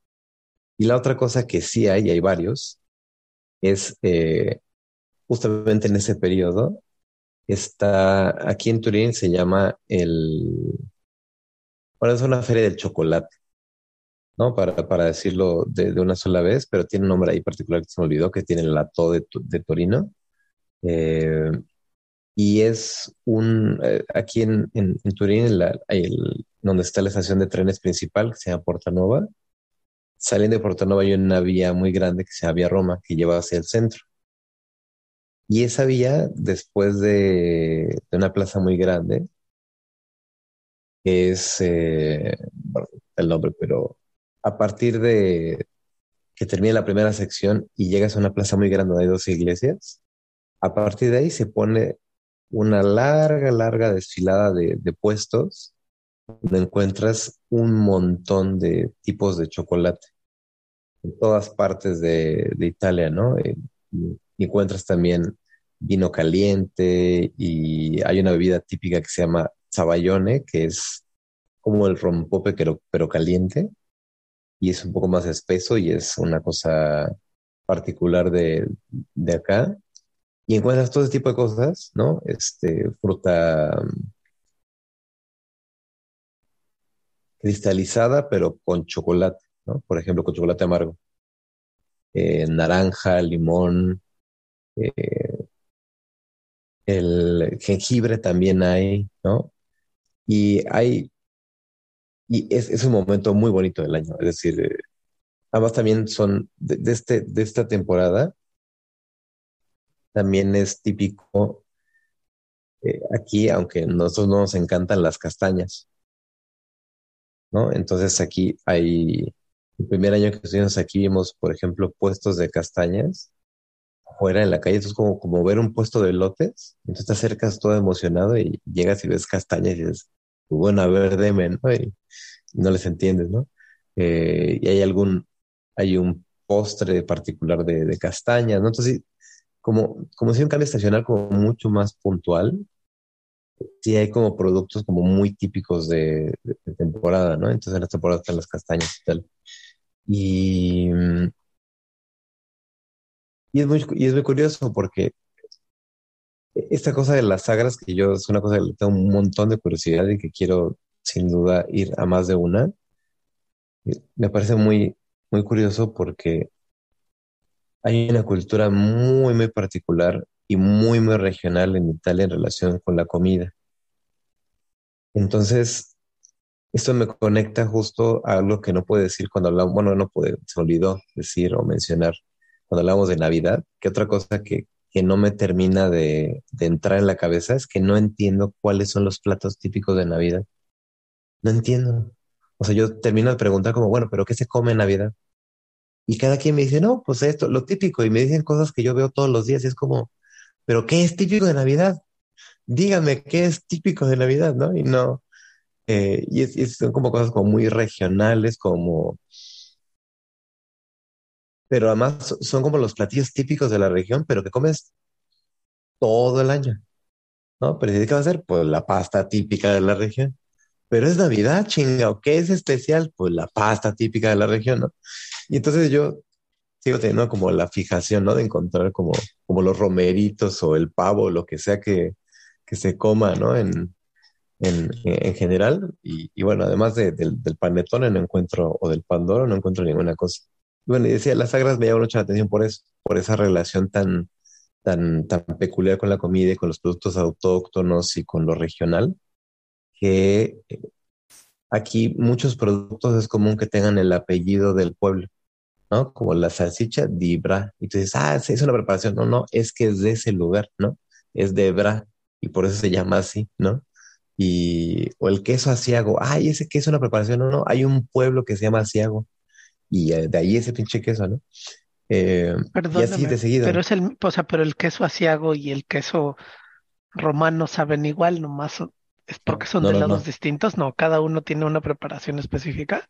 Tienen, sí tienen sabores distintos, pero, pero, bueno, supongo que también es un poco como el queso oaxaqueño, ¿no? Que es, bueno, para nosotros en las ciudades que es oaxaqueño parece que sí, yo ya me acordé que es el drama en, en, redes, pero, pero bueno, eh, o el queso manchego, supongo, ¿no? Que, que, que, de la mancha y así, que sí tienen como esas peculiaridades, pero aquí me da la sensación que es como, como hipertrófico, ¿no? Como que hay un montón de, productos que tienen siempre como el apellido y la denominación de origen como muy presente y así. Y, nada, pues entonces las sagras deben ser una cosa muy distinta en el norte, en el centro y en el sur. Lo que, a lo que le tengo un montón de ganas. ¡Qué envidia! Así, así como una feria específica para un platillo o para una comida o para un producto. Tienes razón. Pero supongo que de pronto también lo, lo tenemos en México, ¿no? La, la feria de los tamales o la feria del pip o la feria del pulpo o de cualquier otro, otro platillo. Pero me imagino así en la feria del quesito o en la de los vinos y ya quiero que me lleves a Italia. Ah, Vengan, vengan, cuando quieran.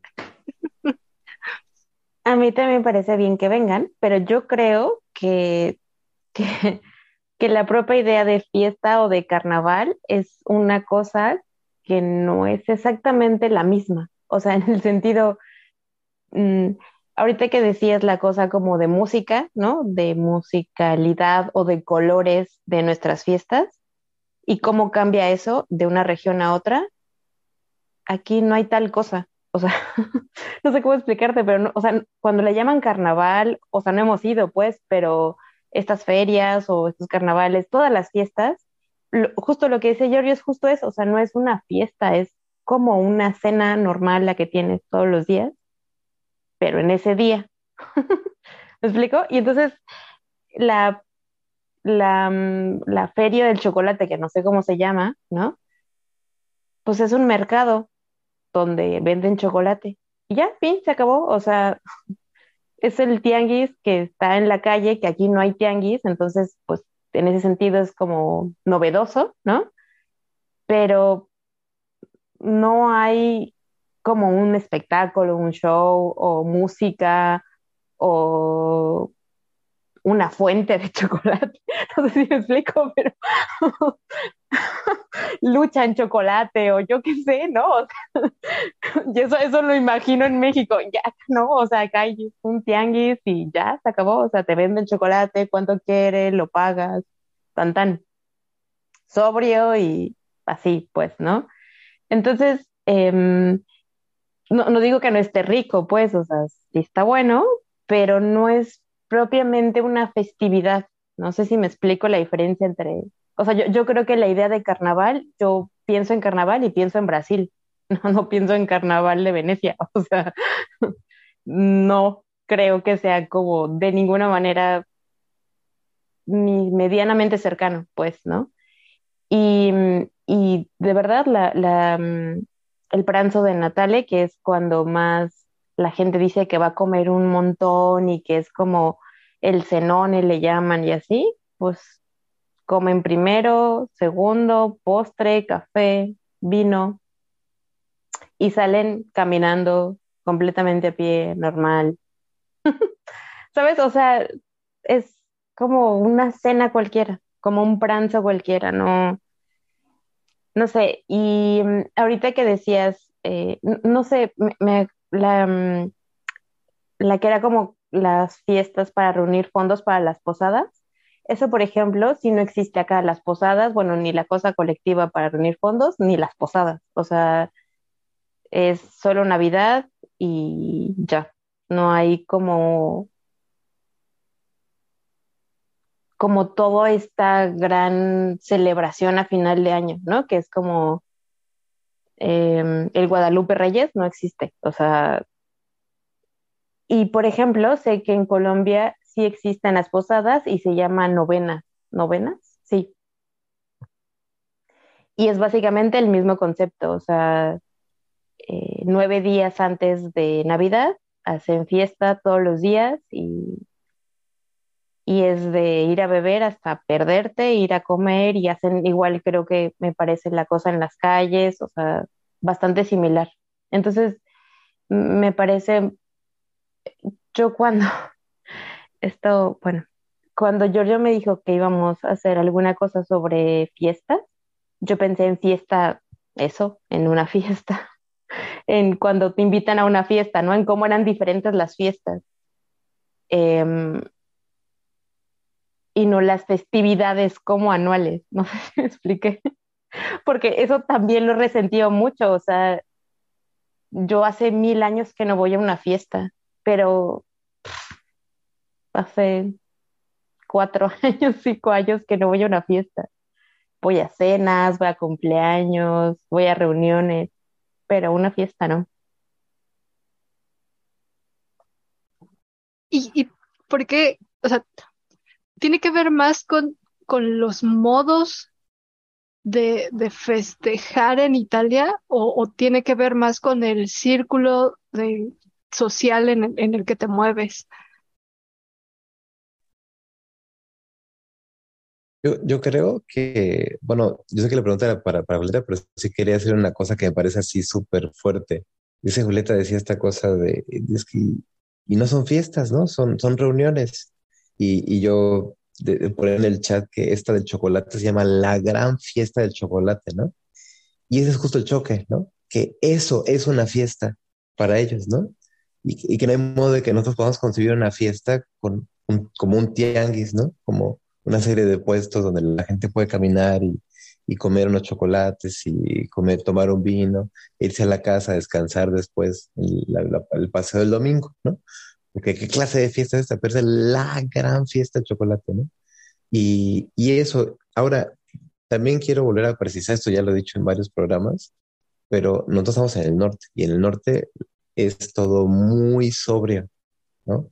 Entonces, todo esto probablemente es bastante distinto en el, en, en el sur, ¿no? Eh, ahora, no sé qué tanto, ¿no? Pues no sé qué tanto se, se, puede asemejar o no a nosotros, también eso se explica un poquito por la, la cosa del, del, influjo de la cultura española también en el sur de Italia y tal.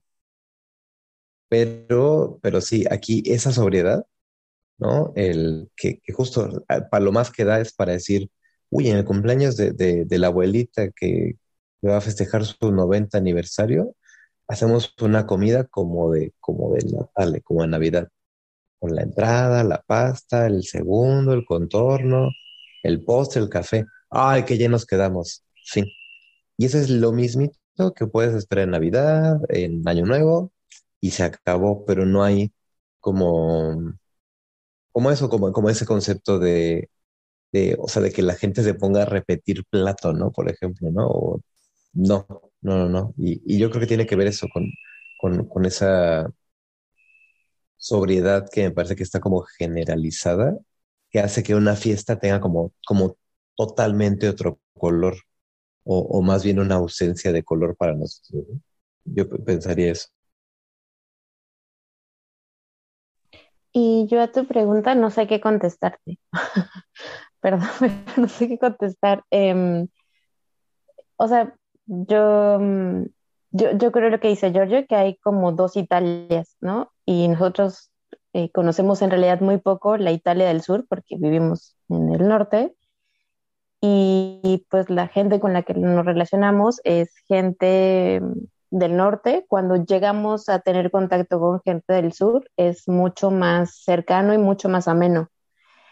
Pero en tanto que no mm, estamos rodeados de esas costumbres y ellos tampoco, ellos también se están adaptando a esta cultura Nord Italia, eh, pues al final se queda como solo en una cercanía eh, como personal, ¿no?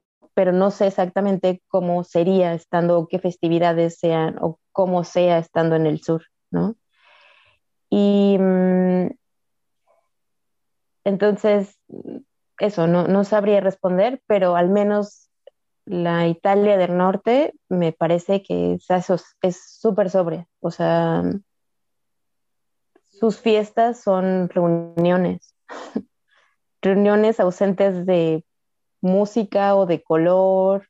O sea, no hay como alguna cosa característica, ¿me explico? Es una, o sea, le llaman como fiesta a esa cosa que se hace en ese día, en esa reunión, pero es la misma que está el 24 o el cumpleaños de alguien, o sea, no es característico de nada, no la distingue una cosa, solo la fecha. Creo que hace, hace una o dos semanas también eh, Mau y yo platicábamos acerca de eh, la diferencia que hay sobre los espacios privados, ¿no? Mao se sorprendía de pronto que nadie lo haya invitado todavía a pasar a su casa, ¿no? A pesar de, conocerse ya por, varios años, ninguna de sus, de vecinas le ha dicho como venga a partir el pastel para el cumpleaños, que creo que tampoco es que haya pastel para el cumpleaños, o, o venga para, para Navidad, ¿no? Entonces, creo que también es, e, es, esa concepción que se tiene del, del, espacio, del espacio privado, ¿no? Acá. Mau, ¿quieres, ¿quieres contarnos algo de, de esto? No sé si del espacio privado, pero fíjate, el siento que yo vengo de un sitio donde las fiestas tienen esta potencia de la que hablan que, que, que, no hay allá, este, pero por el desmadre. O sea, en Ciudad de México hay, hay una potencia de echar desmadre para todo. Y nos juntamos tres, tres fulanos, tres fulanas, y ya nos estamos invitando a tomar la cerveza en la casa, y de ahí ya se armaron las pizzas, y de ahí ya la hablaste a tus amigos, y de pronto ya hay 20 personas en, la casa de alguien, de quién no importa, ¿no? Em, yo, yo sí viví en una cultura donde era muy común el ¿y quién pone la casa? Y siempre alguien ponía la casa, ¿no? E irremediablemente terminabas la borrachera en la casa de alguien. Ese, eh, sí, muchas veces, por cierto, en la de Giorgio o en la de Mónica que ha participado acá con nosotros, un beso a Moni, este, o en la de Dani, que también acababan las, las pachangas en su casa, pero siempre empezábamos con una cerveza en alguna cantina, en algún bar y luego quién pone la casa, o después de una clase, ¿no? Un, un, un trago y vámonos a casa de alguien. Entonces yo sí vengo de una cultura y yo viví una, una juventud en la que yo estuve metido en casa de todo mundo. Gente conocida y gente desconocida por igual. O sea, yo, yo fui el colado, el los, ya saben, el más uno, pero yo era como el más veinte, ¿no? El amigo del amigo del amigo del amigo del amigo, ¿no? O yo tuve en mi casa a mis amigos y a una cantidad de gente desconocida espeluznante, ¿no? Que, que, que no, no, o sea, no, ni siquiera sabía quiénes eran, pues, ¿no? Llegaron así, ¿con quién vienen? Con ese, ah, pues ese tampoco lo conozco, pero pues pásenle, ¿no? Entonces, e, e, e, eso viví yo de, más chamaco, de más chamaco, como si todavía conservar algo, bueno, de chamaco, este, y cuando llego acá, es, yo creo que muy potente también algunas festividades como Día de Muertos, el, Día de la Virgen de Guadalupe, el 12 de diciembre, es, yo creo que incluso es más potente que en Ciudad de México. Y mira, y mira que, allá son muy guadalupanos, pero acá yo creo que son más guadalupanos, solo que no está combinado con la idea de echar desmadre, con la idea de echar pachanga entre amigos y ponerse bien pedos entre cuates, ¿no? Tiene más una raigambre familiar Tiene más una raíz familiar muy fuerte. Y entonces, Día de Muertos, a mí me parece acá, me da la sensación, y no quiero decir que esto es en el mundo, ¿eh? quiero decir que es mi sensación, que es como su Navidad, porque es lo que hacen, es lo que hacen cuando yo hacía eso en Navidad. Vas a casa de alguien y cocinas y luego vas a visitar a la abuela y le llevas un pedazo de lo que cocinaste y luego te traes de vuelta un pedazo de lo que cocinaron y cenan todos en la casa de alguien, aunque sea la misma cena que acá es el PIB, ¿no? Pero cada casa hace su PIB y ahí te lo compartes entre todos y todos los PIB saben distintos, pero es el mismo platillo, ¿no? Entonces que te ofrezcan un pedazo de PIB es un pedacito de casa, pero no en mi casa. Te llevo mi casa a, la tuya y tú quédate allá en tu espacio, ¿sí? Pero te comparto un pedacito. Y entonces es un gesto muy, muy íntimo, ¿no? Que te, que te, que te regalen un pedazo de PIB. Oye, Mau, perdón que interrumpa. Hay como algo que no me está quedando claro. El PIB entendí que era como de Día de Muertos, ¿no? O sea, para esa temporada. Y ahorita esta festividad es del Día de la Guadalupe, que es hasta 12 de diciembre. O sea, hay como un mes de diferencia. Sí, a lo mejor lo dije mal. El PIB es de Día de Muertos y aparte está el, el Día de la Virgen, que es el mismo 12 de diciembre pero igual te comparten PIP para No, no, no, no, no, no. A lo Ah, mejor dije ok. ahí algo mal, pero no, no, no. Ok, ok, ya, ya. Perdón, sigue, perdón. No, no Ya te lo puedes. No, no, no, no, no te ofrecen PIB. Este, Día de Muertos, PIB, sí. Y entonces te llevan un pedacito. Entonces es como un gesto muy íntimo. Igual para lo que quería decir, lo que, donde lo quería unir es, por ejemplo, para el Día de la Virgen, acá también tiene mucha fuerza el Día de la Virgen, mucha, pero no es de desmadre.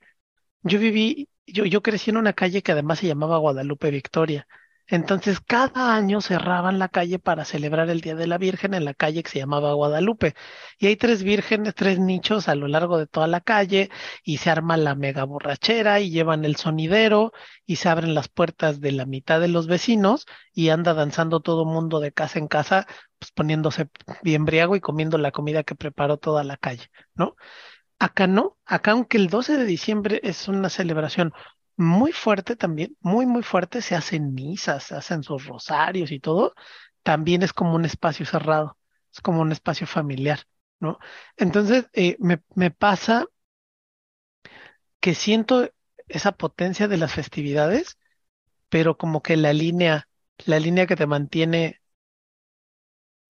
o sea, que, que distingue a las familias, a una familia de otra, es como más gruesa, ¿no? Es, es, como más, mm, más difícil de erosionar. En, Ciudad de México, los 15 de septiembre también. Empiezas en una casa y luego vas a visitar ocho casas más y acabas en la que, en la que te hayas desmayado, pues, ¿no? Porque, porque vas a visitar a cuatro, cinco, seis amigos y en todos comes pozole y en todos comes tostadas y comes tinga y comes mole, comes lo que hayan preparado, ¿no? Este, acá, por ejemplo, el 15 de septiembre sí es muy desdibujado. El sentido nacionalista de, de, esta región está muy desdibujado. Aquí, aquí yo, yo sí creo que son primero yucatecos antes que ser mexicanos. Entonces, el, el Día de la Independencia de México no se celebra, o sea, se celebra como porque, como porque hay que hacerlo, pero, pero no. Eh, igual Año Nuevo, Año Nuevo tampoco es una fiesta a la que yo estaba acostumbrado, que era de mucha pachanga, y acá como que no es tanta pachanga, como que es más de ir a la misa, este, como celebrar en familia y ya está. Entonces, eh, es, a mí me parece que es muy distinto la energía, la energía que tienen las festividades, este, porque contextualmente esta ciudad vive en, en otra etapa, bueno, no sé si es una etapa, no sé si es una característica suya o si es una etapa en la que son simplemente más familiares, ¿no? Y apenas están empezando a llegar la gente de fuera que trae sus costumbres de fuera y que se reúnen entre amigos y que se arman los dulces para, para pedir la pedida de dulces para los niños en los fraccionamientos, y, o sea, como que todo ese influjo de, de otras zonas apenas está como empezando a sincretizarse, apenas está empezando a, sincre- a sincretizarse con las costumbres de acá. Lo que yo quería decir, que me parece muy interesante, es algo que ya sabemos, pero igual no quería dejar de decirlo, es como ustedes están a, no sé, si treinta mil kilómetros de nosotros, no sé si es demasiado, a quince mil kilómetros de nosotros, este, y sin embargo tenemos la misma agenda, ¿no? Basada en el ejercicio del catolicismo. Y entonces celebramos la Semana Santa y celebramos la Pascua y celebramos la Navidad y celebramos. El, el, el Día de Muertos finalmente es el Día de, los Santos, cada uno con sus adaptaciones, pero qué poderoso, qué poderoso que no nos hayamos podido deshacer de esa agenda, ¿no? Que no nos hayamos podido, a lo mejor ni querido, ¿no? Deshacer de esa, como de esa secuencia, este, y ya, ya me callo. Solo me preguntaba si tenemos festividades únicas que estén separadas de la iglesia. Eso, eso me- me- ahí lo dejo votando. Yo voy a pensar en eso, pero antes quisiera preguntarles, ¿nunca han sido invitados a una casa o ustedes han invitado a alguien a su casa? Lo que, lo que decías de hace muchos años que no he ido a una fiesta, Así yo lo sentí así en mi corazón, porque no ser invitados a una casa, jamás, al menos por gente de la ciudad, no. Fuimos a casa de un par de amigos que ya conocíamos, pero que también llegaron de Ciudad de México, ¿no? Pero además, ah, y además ya eran nuestros amigos, tampoco fueron amistades que hiciéramos acá. Pero así que nos invitaran a la casa de alguien, yo lo más que he logrado llegar a esa casa de mi vecino cuando le presto la escalera. ¿No? Entro y le presto la escalera y ya está, y me salgo corriendo, pero no. Y nosotros invitar, sí, y justo también tiene como cuatro años, que fue cuando fue la fiesta de graduación de AIB de su maestría. Y entonces estaba, pues, invitamos como a 10 personas, yo creo, pero también no había nadie de acá, pero no sé, corrígeme si, si, si me falta algún dato ahí. Pues creo que, o sea, en realidad ha coincidido que había gente, o sea, que ya conocíamos que estaba visitando la ciudad, los que han venido a la casa. Y de aquí de Mérida, en realidad, eh, solamente creo que tres o cuatro personas conocen nuestra casa. Los, los invitamos a jugar rol. Em, pero eso, ¿no? O sea, hicimos una partida así de calabozos y dragones Vinieron un par de veces, llegó la pandemia y se acabó esa mesa.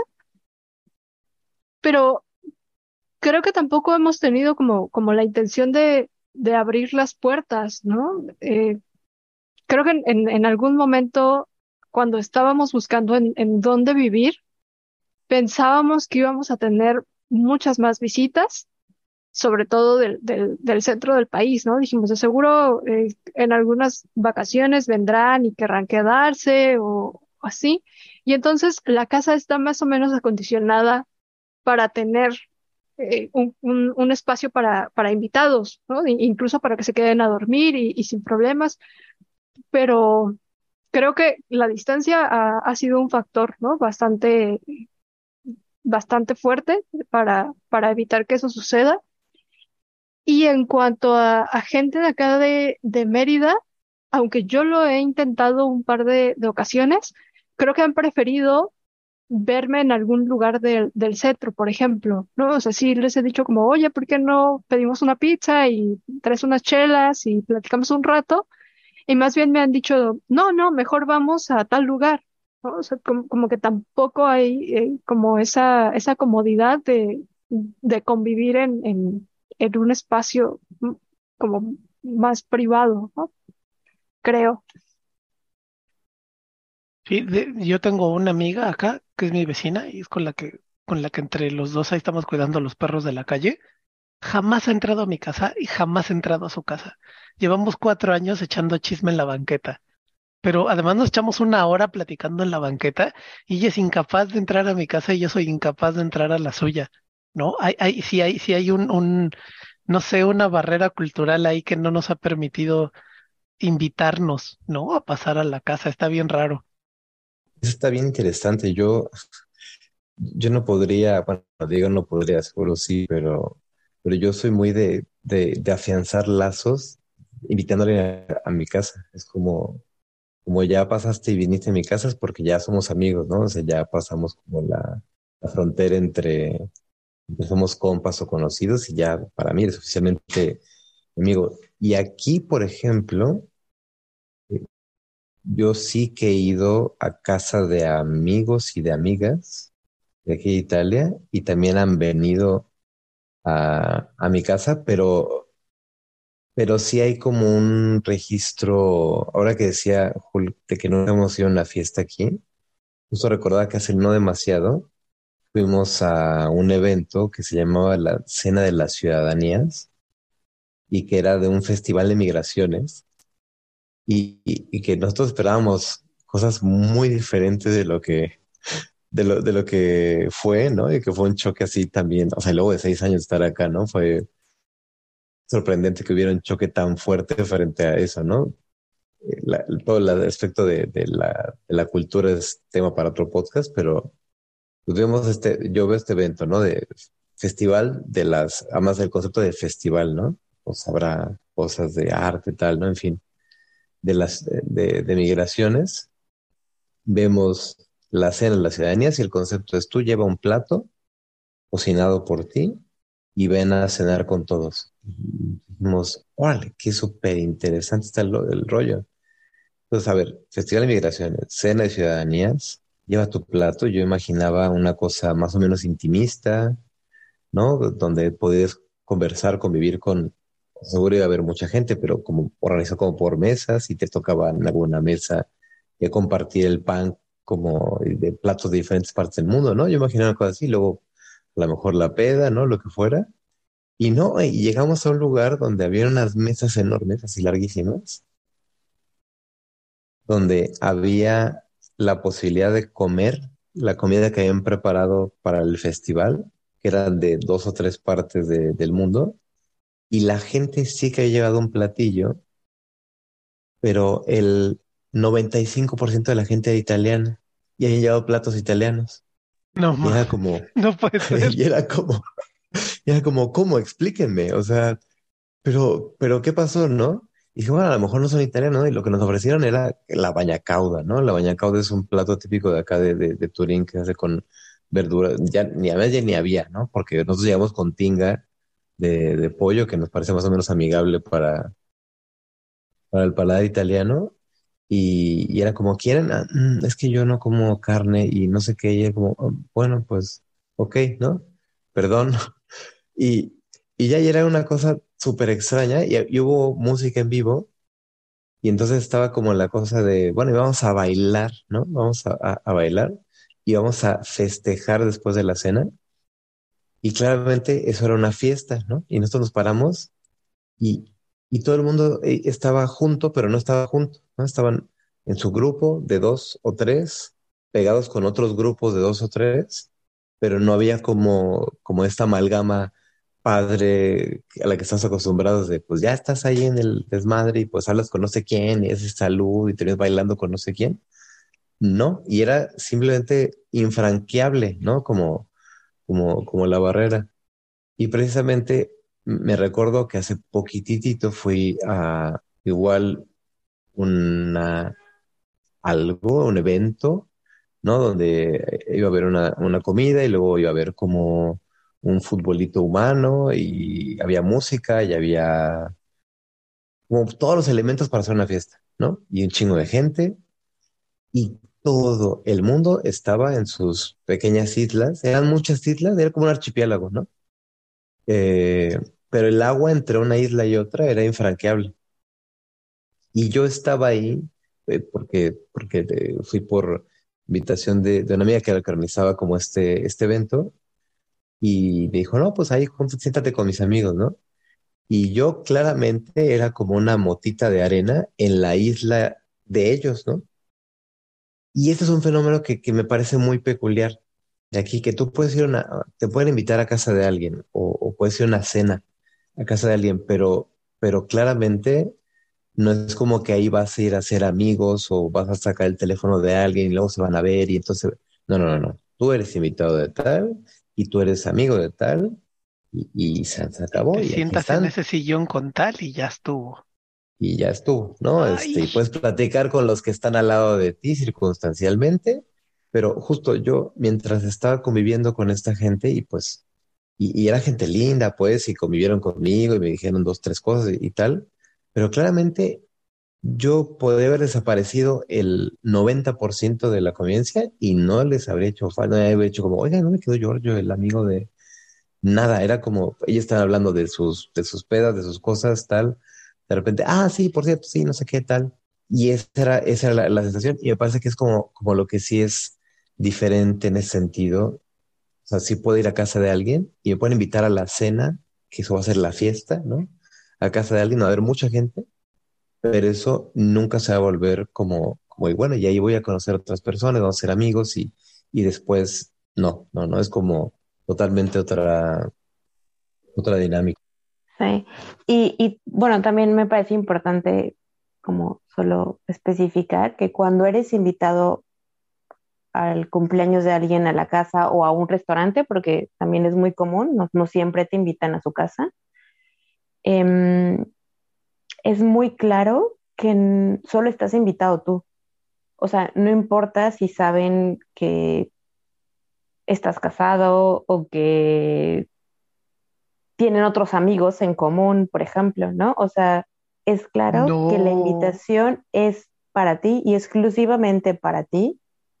Y justo, pues el efecto que ocurre es que estando en esa reunión, es muy común que esa gente se conozca entre ella, o que si hay grupos, gente que no se conoce, pues haya grupos de amigos, porque, porque es imposible que haya un no invitado en esa fiesta. Alguien que no conozca a alguien principal del que lo haya sido invitado, pues, ¿no? O sea, imposible, no hay el amigo de un amigo, no existe.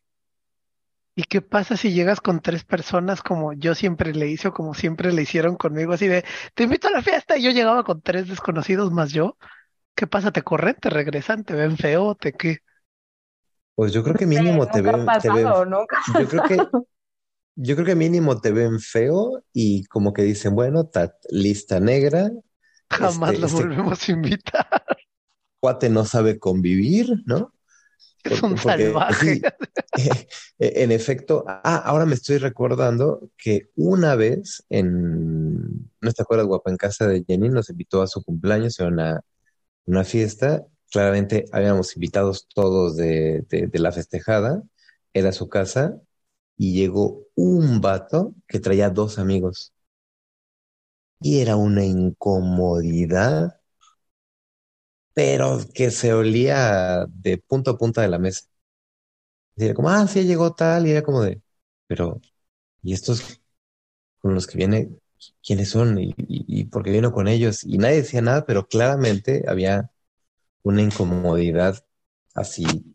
O sea, había, había caído caca al pastel, ¿no? O sea, era como, como, como lo que había pasado.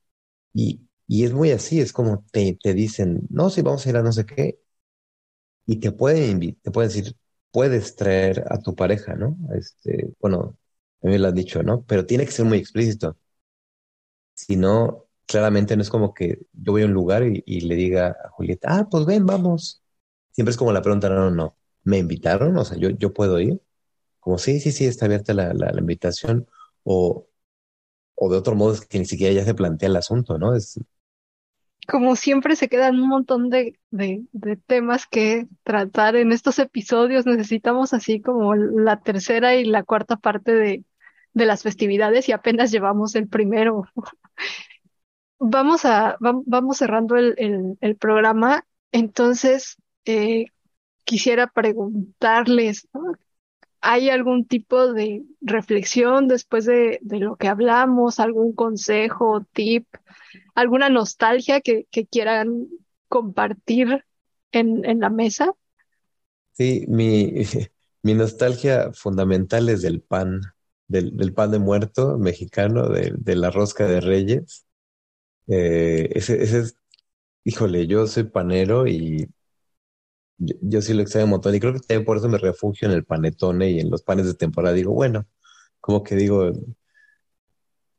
odia la colomba, ¿no? Me mata cuando la compro y ahí me la como prácticamente solo, pero es mi refugio de, no tengo pan del chido, ¿no? Bueno, ahí está el pan de muertos de aquí que sí es bueno y entonces compramos a, a, a, en grandes cantidades, ¿no? Pero sí, sí, sí me lo como así. Qué lejos estoy de la tierra donde he nacido. Eh, como nostalgia sí tengo, y bueno, y también ciertas cosas como de, como de temporada, ¿no? Pero además creo que la, reflexión que, me queda como rondando en la cabeza, justo me acordaba de, una muy, muy querida amiga, mi mejor amiga en México, que se fue a, Chile a hacer un curso sommelier. Me acuerdo que me contaba que cuando estuvo allá, creo que no lo noté tanto hasta que, hasta que emigré y entonces ya pude como tener como la dimensión que ella estando allá le preguntaba a los chilenos como sobre todas sus costumbres, ¿no? Como, y aquí no festejan muertos, y aquí no festejan tal, y aquí no hacen tal, ¿no? Y era de una insistencia de, como estas cosas que, que, nos pasan, creo, de, de que uno no se da cuenta de qué tan inmerso está en su propia cultura hasta que sale de ella, ¿no? Y pues yo podía pensar en espejo como de, ay, ¿cómo pudiste pensar que Día de Muertos festejan en todas partes? Pero cuando, cuando he estado acá me he dado cuenta de que hay cosas y simplemente no he podido concebir de otra manera, pues porque así ha sido constituida mi, mi, mi historia, ¿no? Como la, como la cosa que contaba de Navidad, que sé como, Y claramente me decían comida, güey, no cena. Y yo, sí, sí, sí, el 24. No, que el 25 está mal la fecha, es el 24. ¿No? Este, y, bueno, creo que mi reflexión es esa, ¿no? Como que, que uno, si uno quiere darse cuenta, un quemón de, de, de, de qué costuras está hecha su, su, cultura, que, que, se vaya a vivir fuera y se dé cuenta de, de las cosas que no podría notar, ¿no? Tanto como que, por ejemplo, y esa es la reflexión final que me, con la que me quedo, ahora que, que, que Mao hablaba de los chinelos y que decía, no, sé Cuernavaca, y Julio decía, no, pues también está en la Ciudad de México, o que, o que Mao decía, no, pues yo de chamaco pues iba a pedir Halloween, ¿no? Y calaverita. Yo decía, pues es que yo no conozco nada de eso, yo vi en otro pinche México, ¿no? O sea, yo ni idea de muertos, ni calaverita, ni chinelos, ¿no? Y, eso es como un poco esa, dimensión que a mí me queda, ¿no? De, de, Ciudad de México y, en general de la, de la cultura, que uno, que uno crece de un modo alrededor de una serie de costumbres y supone, claro, pues esto es México, ¿no?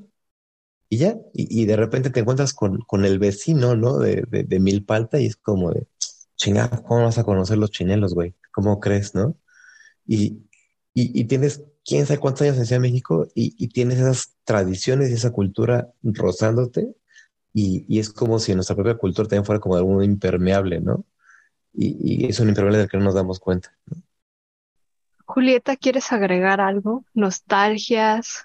Sí, yo solo a partir de este podcast me acabo de dar cuenta que triste y gris es mi vida estando acá. Muchas gracias, amigos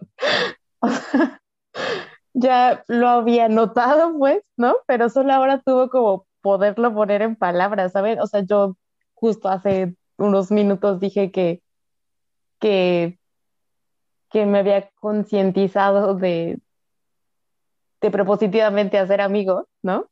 Porque, ay, ahora y tiene todo como, acabo de dar toda una explicación de por qué de hecho no tengo amigos, ¿no? Porque, o sea, hay espacios muy específicos para hacerlo y se acabó, o sea, y ya pues, o sea, no, no es como muchos espacios donde hacer amigos y, y que de verdad, o sea, yo no había, no me había dado cuenta de que no a una fiesta en años y que las estas como cosas que llamo festividades o festivales o lo que sea, ¿no?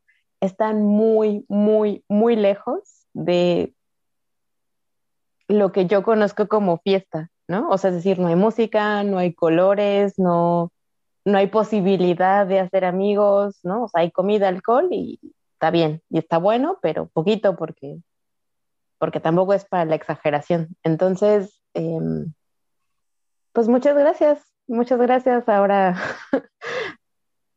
pues tiene todo un otro sentido. Dice Giorgio, y ahora viene el invierno. que es justo la mejor época del año para... Así es. Ucha. Ay, pues sí. Mau, ¿algo que decir? Sí, sí, yo quiero defender la potestad individual de cualquier ser humano migrante en este planeta para hacer lo que se le dé su rechingada gana. Yo, mi, mi consejo, mi consejo sería que hagan doble fiesta siempre que puedan. Porque es verdad lo que dice Julieta. Si es cierto, este, y es una realidad tanto, tanto en Italia como yo, yo, yo me siento igual que ella en Mérida. O sea, ser amigos está bien cabrón.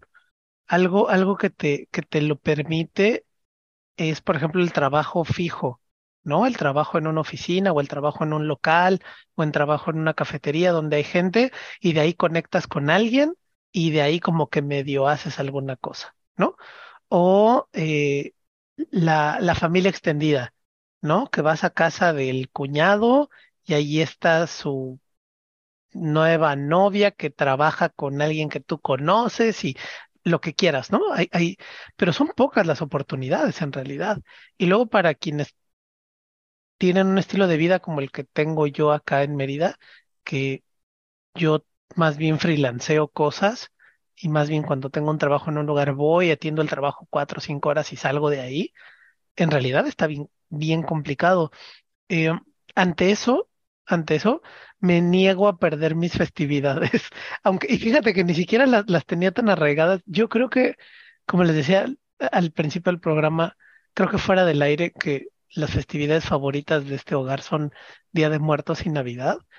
Em, yo creo que por eso ya nos gustaban un montón desde Ciudad de México e íbamos a las ofrendas. Bueno, yo llegué a ir a las mega ofrendas de la UNAM y fuimos a las del CNA y fuimos, o sea, y yo desde siempre he, festejado Día de Muertos.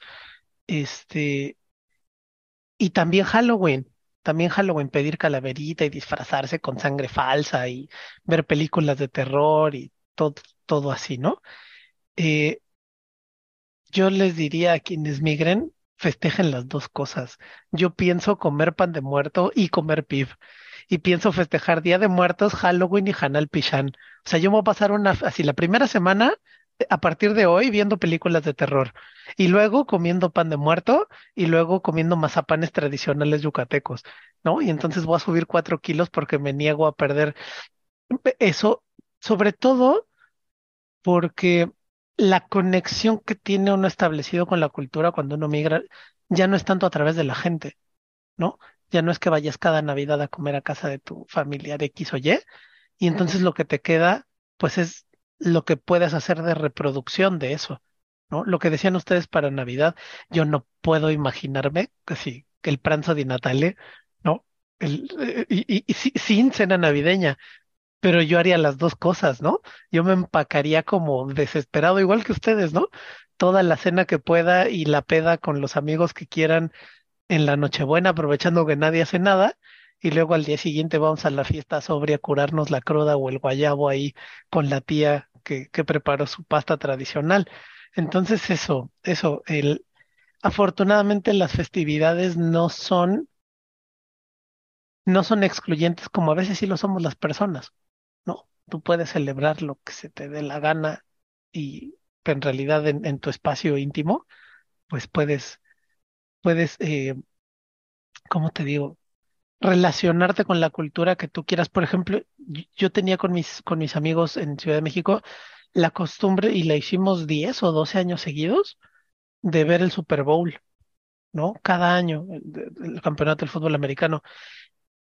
Y yo creo que solo uno o dos de nosotros, de los 10 que nos contábamos, le importaba un pepino el fútbol americano. ¿no? Y veíamos el partido, medio partido, la segunda mitad.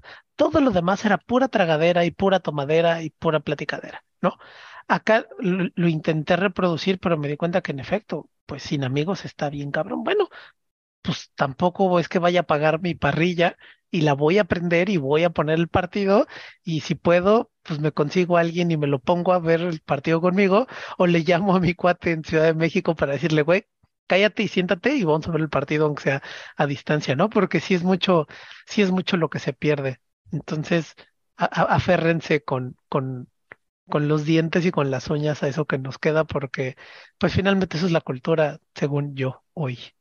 Claro, ahora que, ahora que mencionas esto, pensaba en, el simbolismo de festejar, por ejemplo, Día de Muertos o de festejar Navidad, ¿no? O sea, por, por ejemplo, en las, los festejos que tenemos de, de Navidad aquí en, en casa no tienen nada que ver con, con los festejos de Navidad que teníamos en el centro del país con nuestras familias, ¿no? Es más, si, si alguna vez nuestras familias escuchan este podcast, y yo creo que nos van a desheredar porque en este momento voy a decir cómo festejamos Navidad en esta casa, ¿no?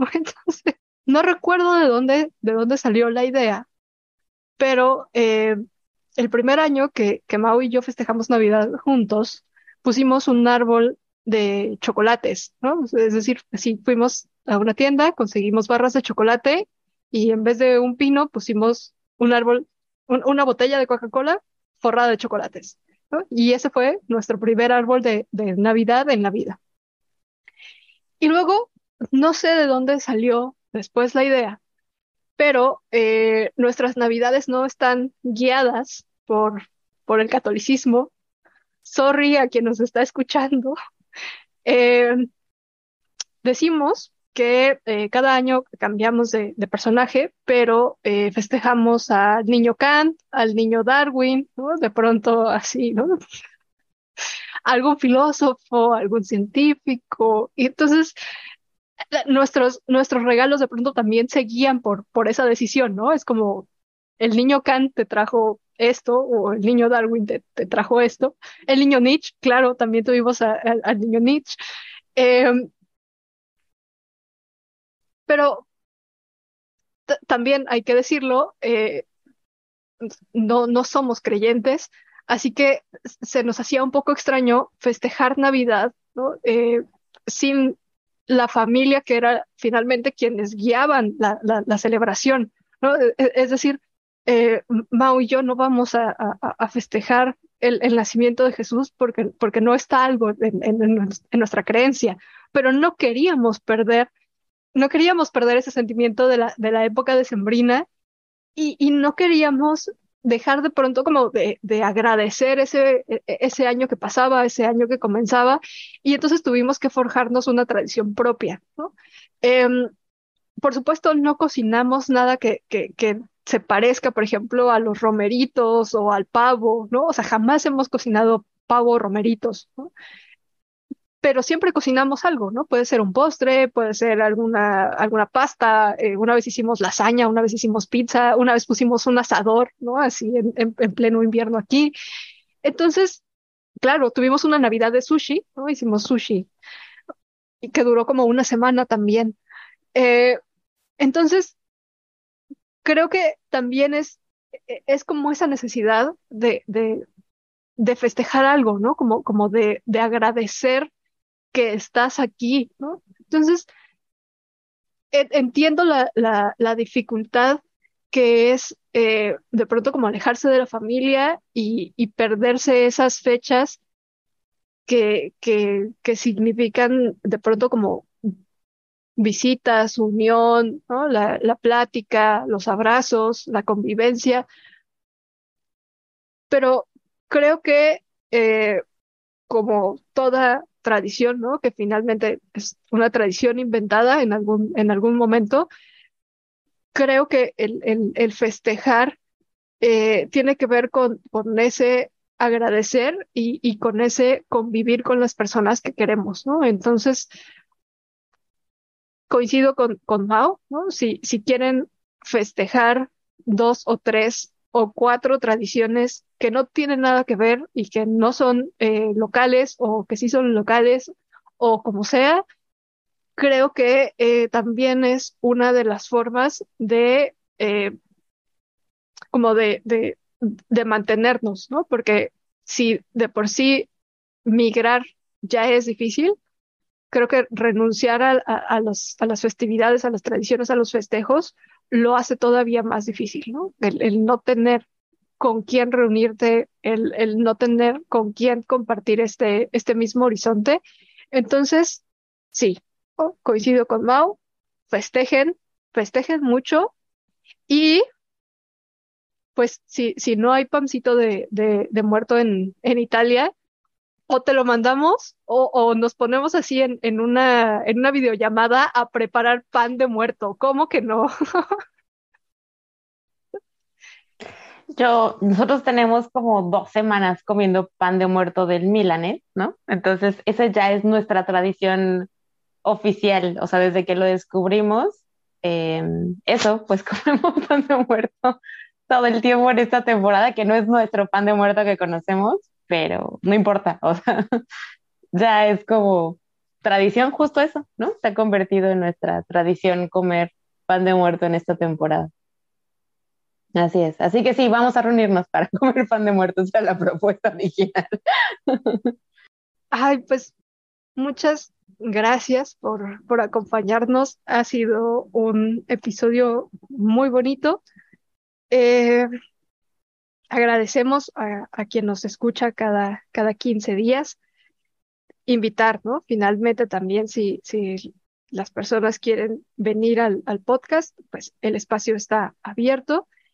Y eh, pues muchas gracias, Giorgio, Julieta, Mau. Eh, el día de hoy eh, pudimos conversar un, un ratito. saliendo de aquí nos vamos por, por pan de muerto. Y pues creo que eso sería, sería todo. Eh, buenas noches, Turín. Buenas tardes, Mérida. Esto fue Afuera, un podcast sobre migración. Afuera es un podcast sobre migración producido por Círculo Heimlich y Piedra Besoar. Si te quieres unir a la conversación, escríbenos a los.infamiliares.gmail.com. Bye Vancouver. Adiós Mérida. Chao Turín.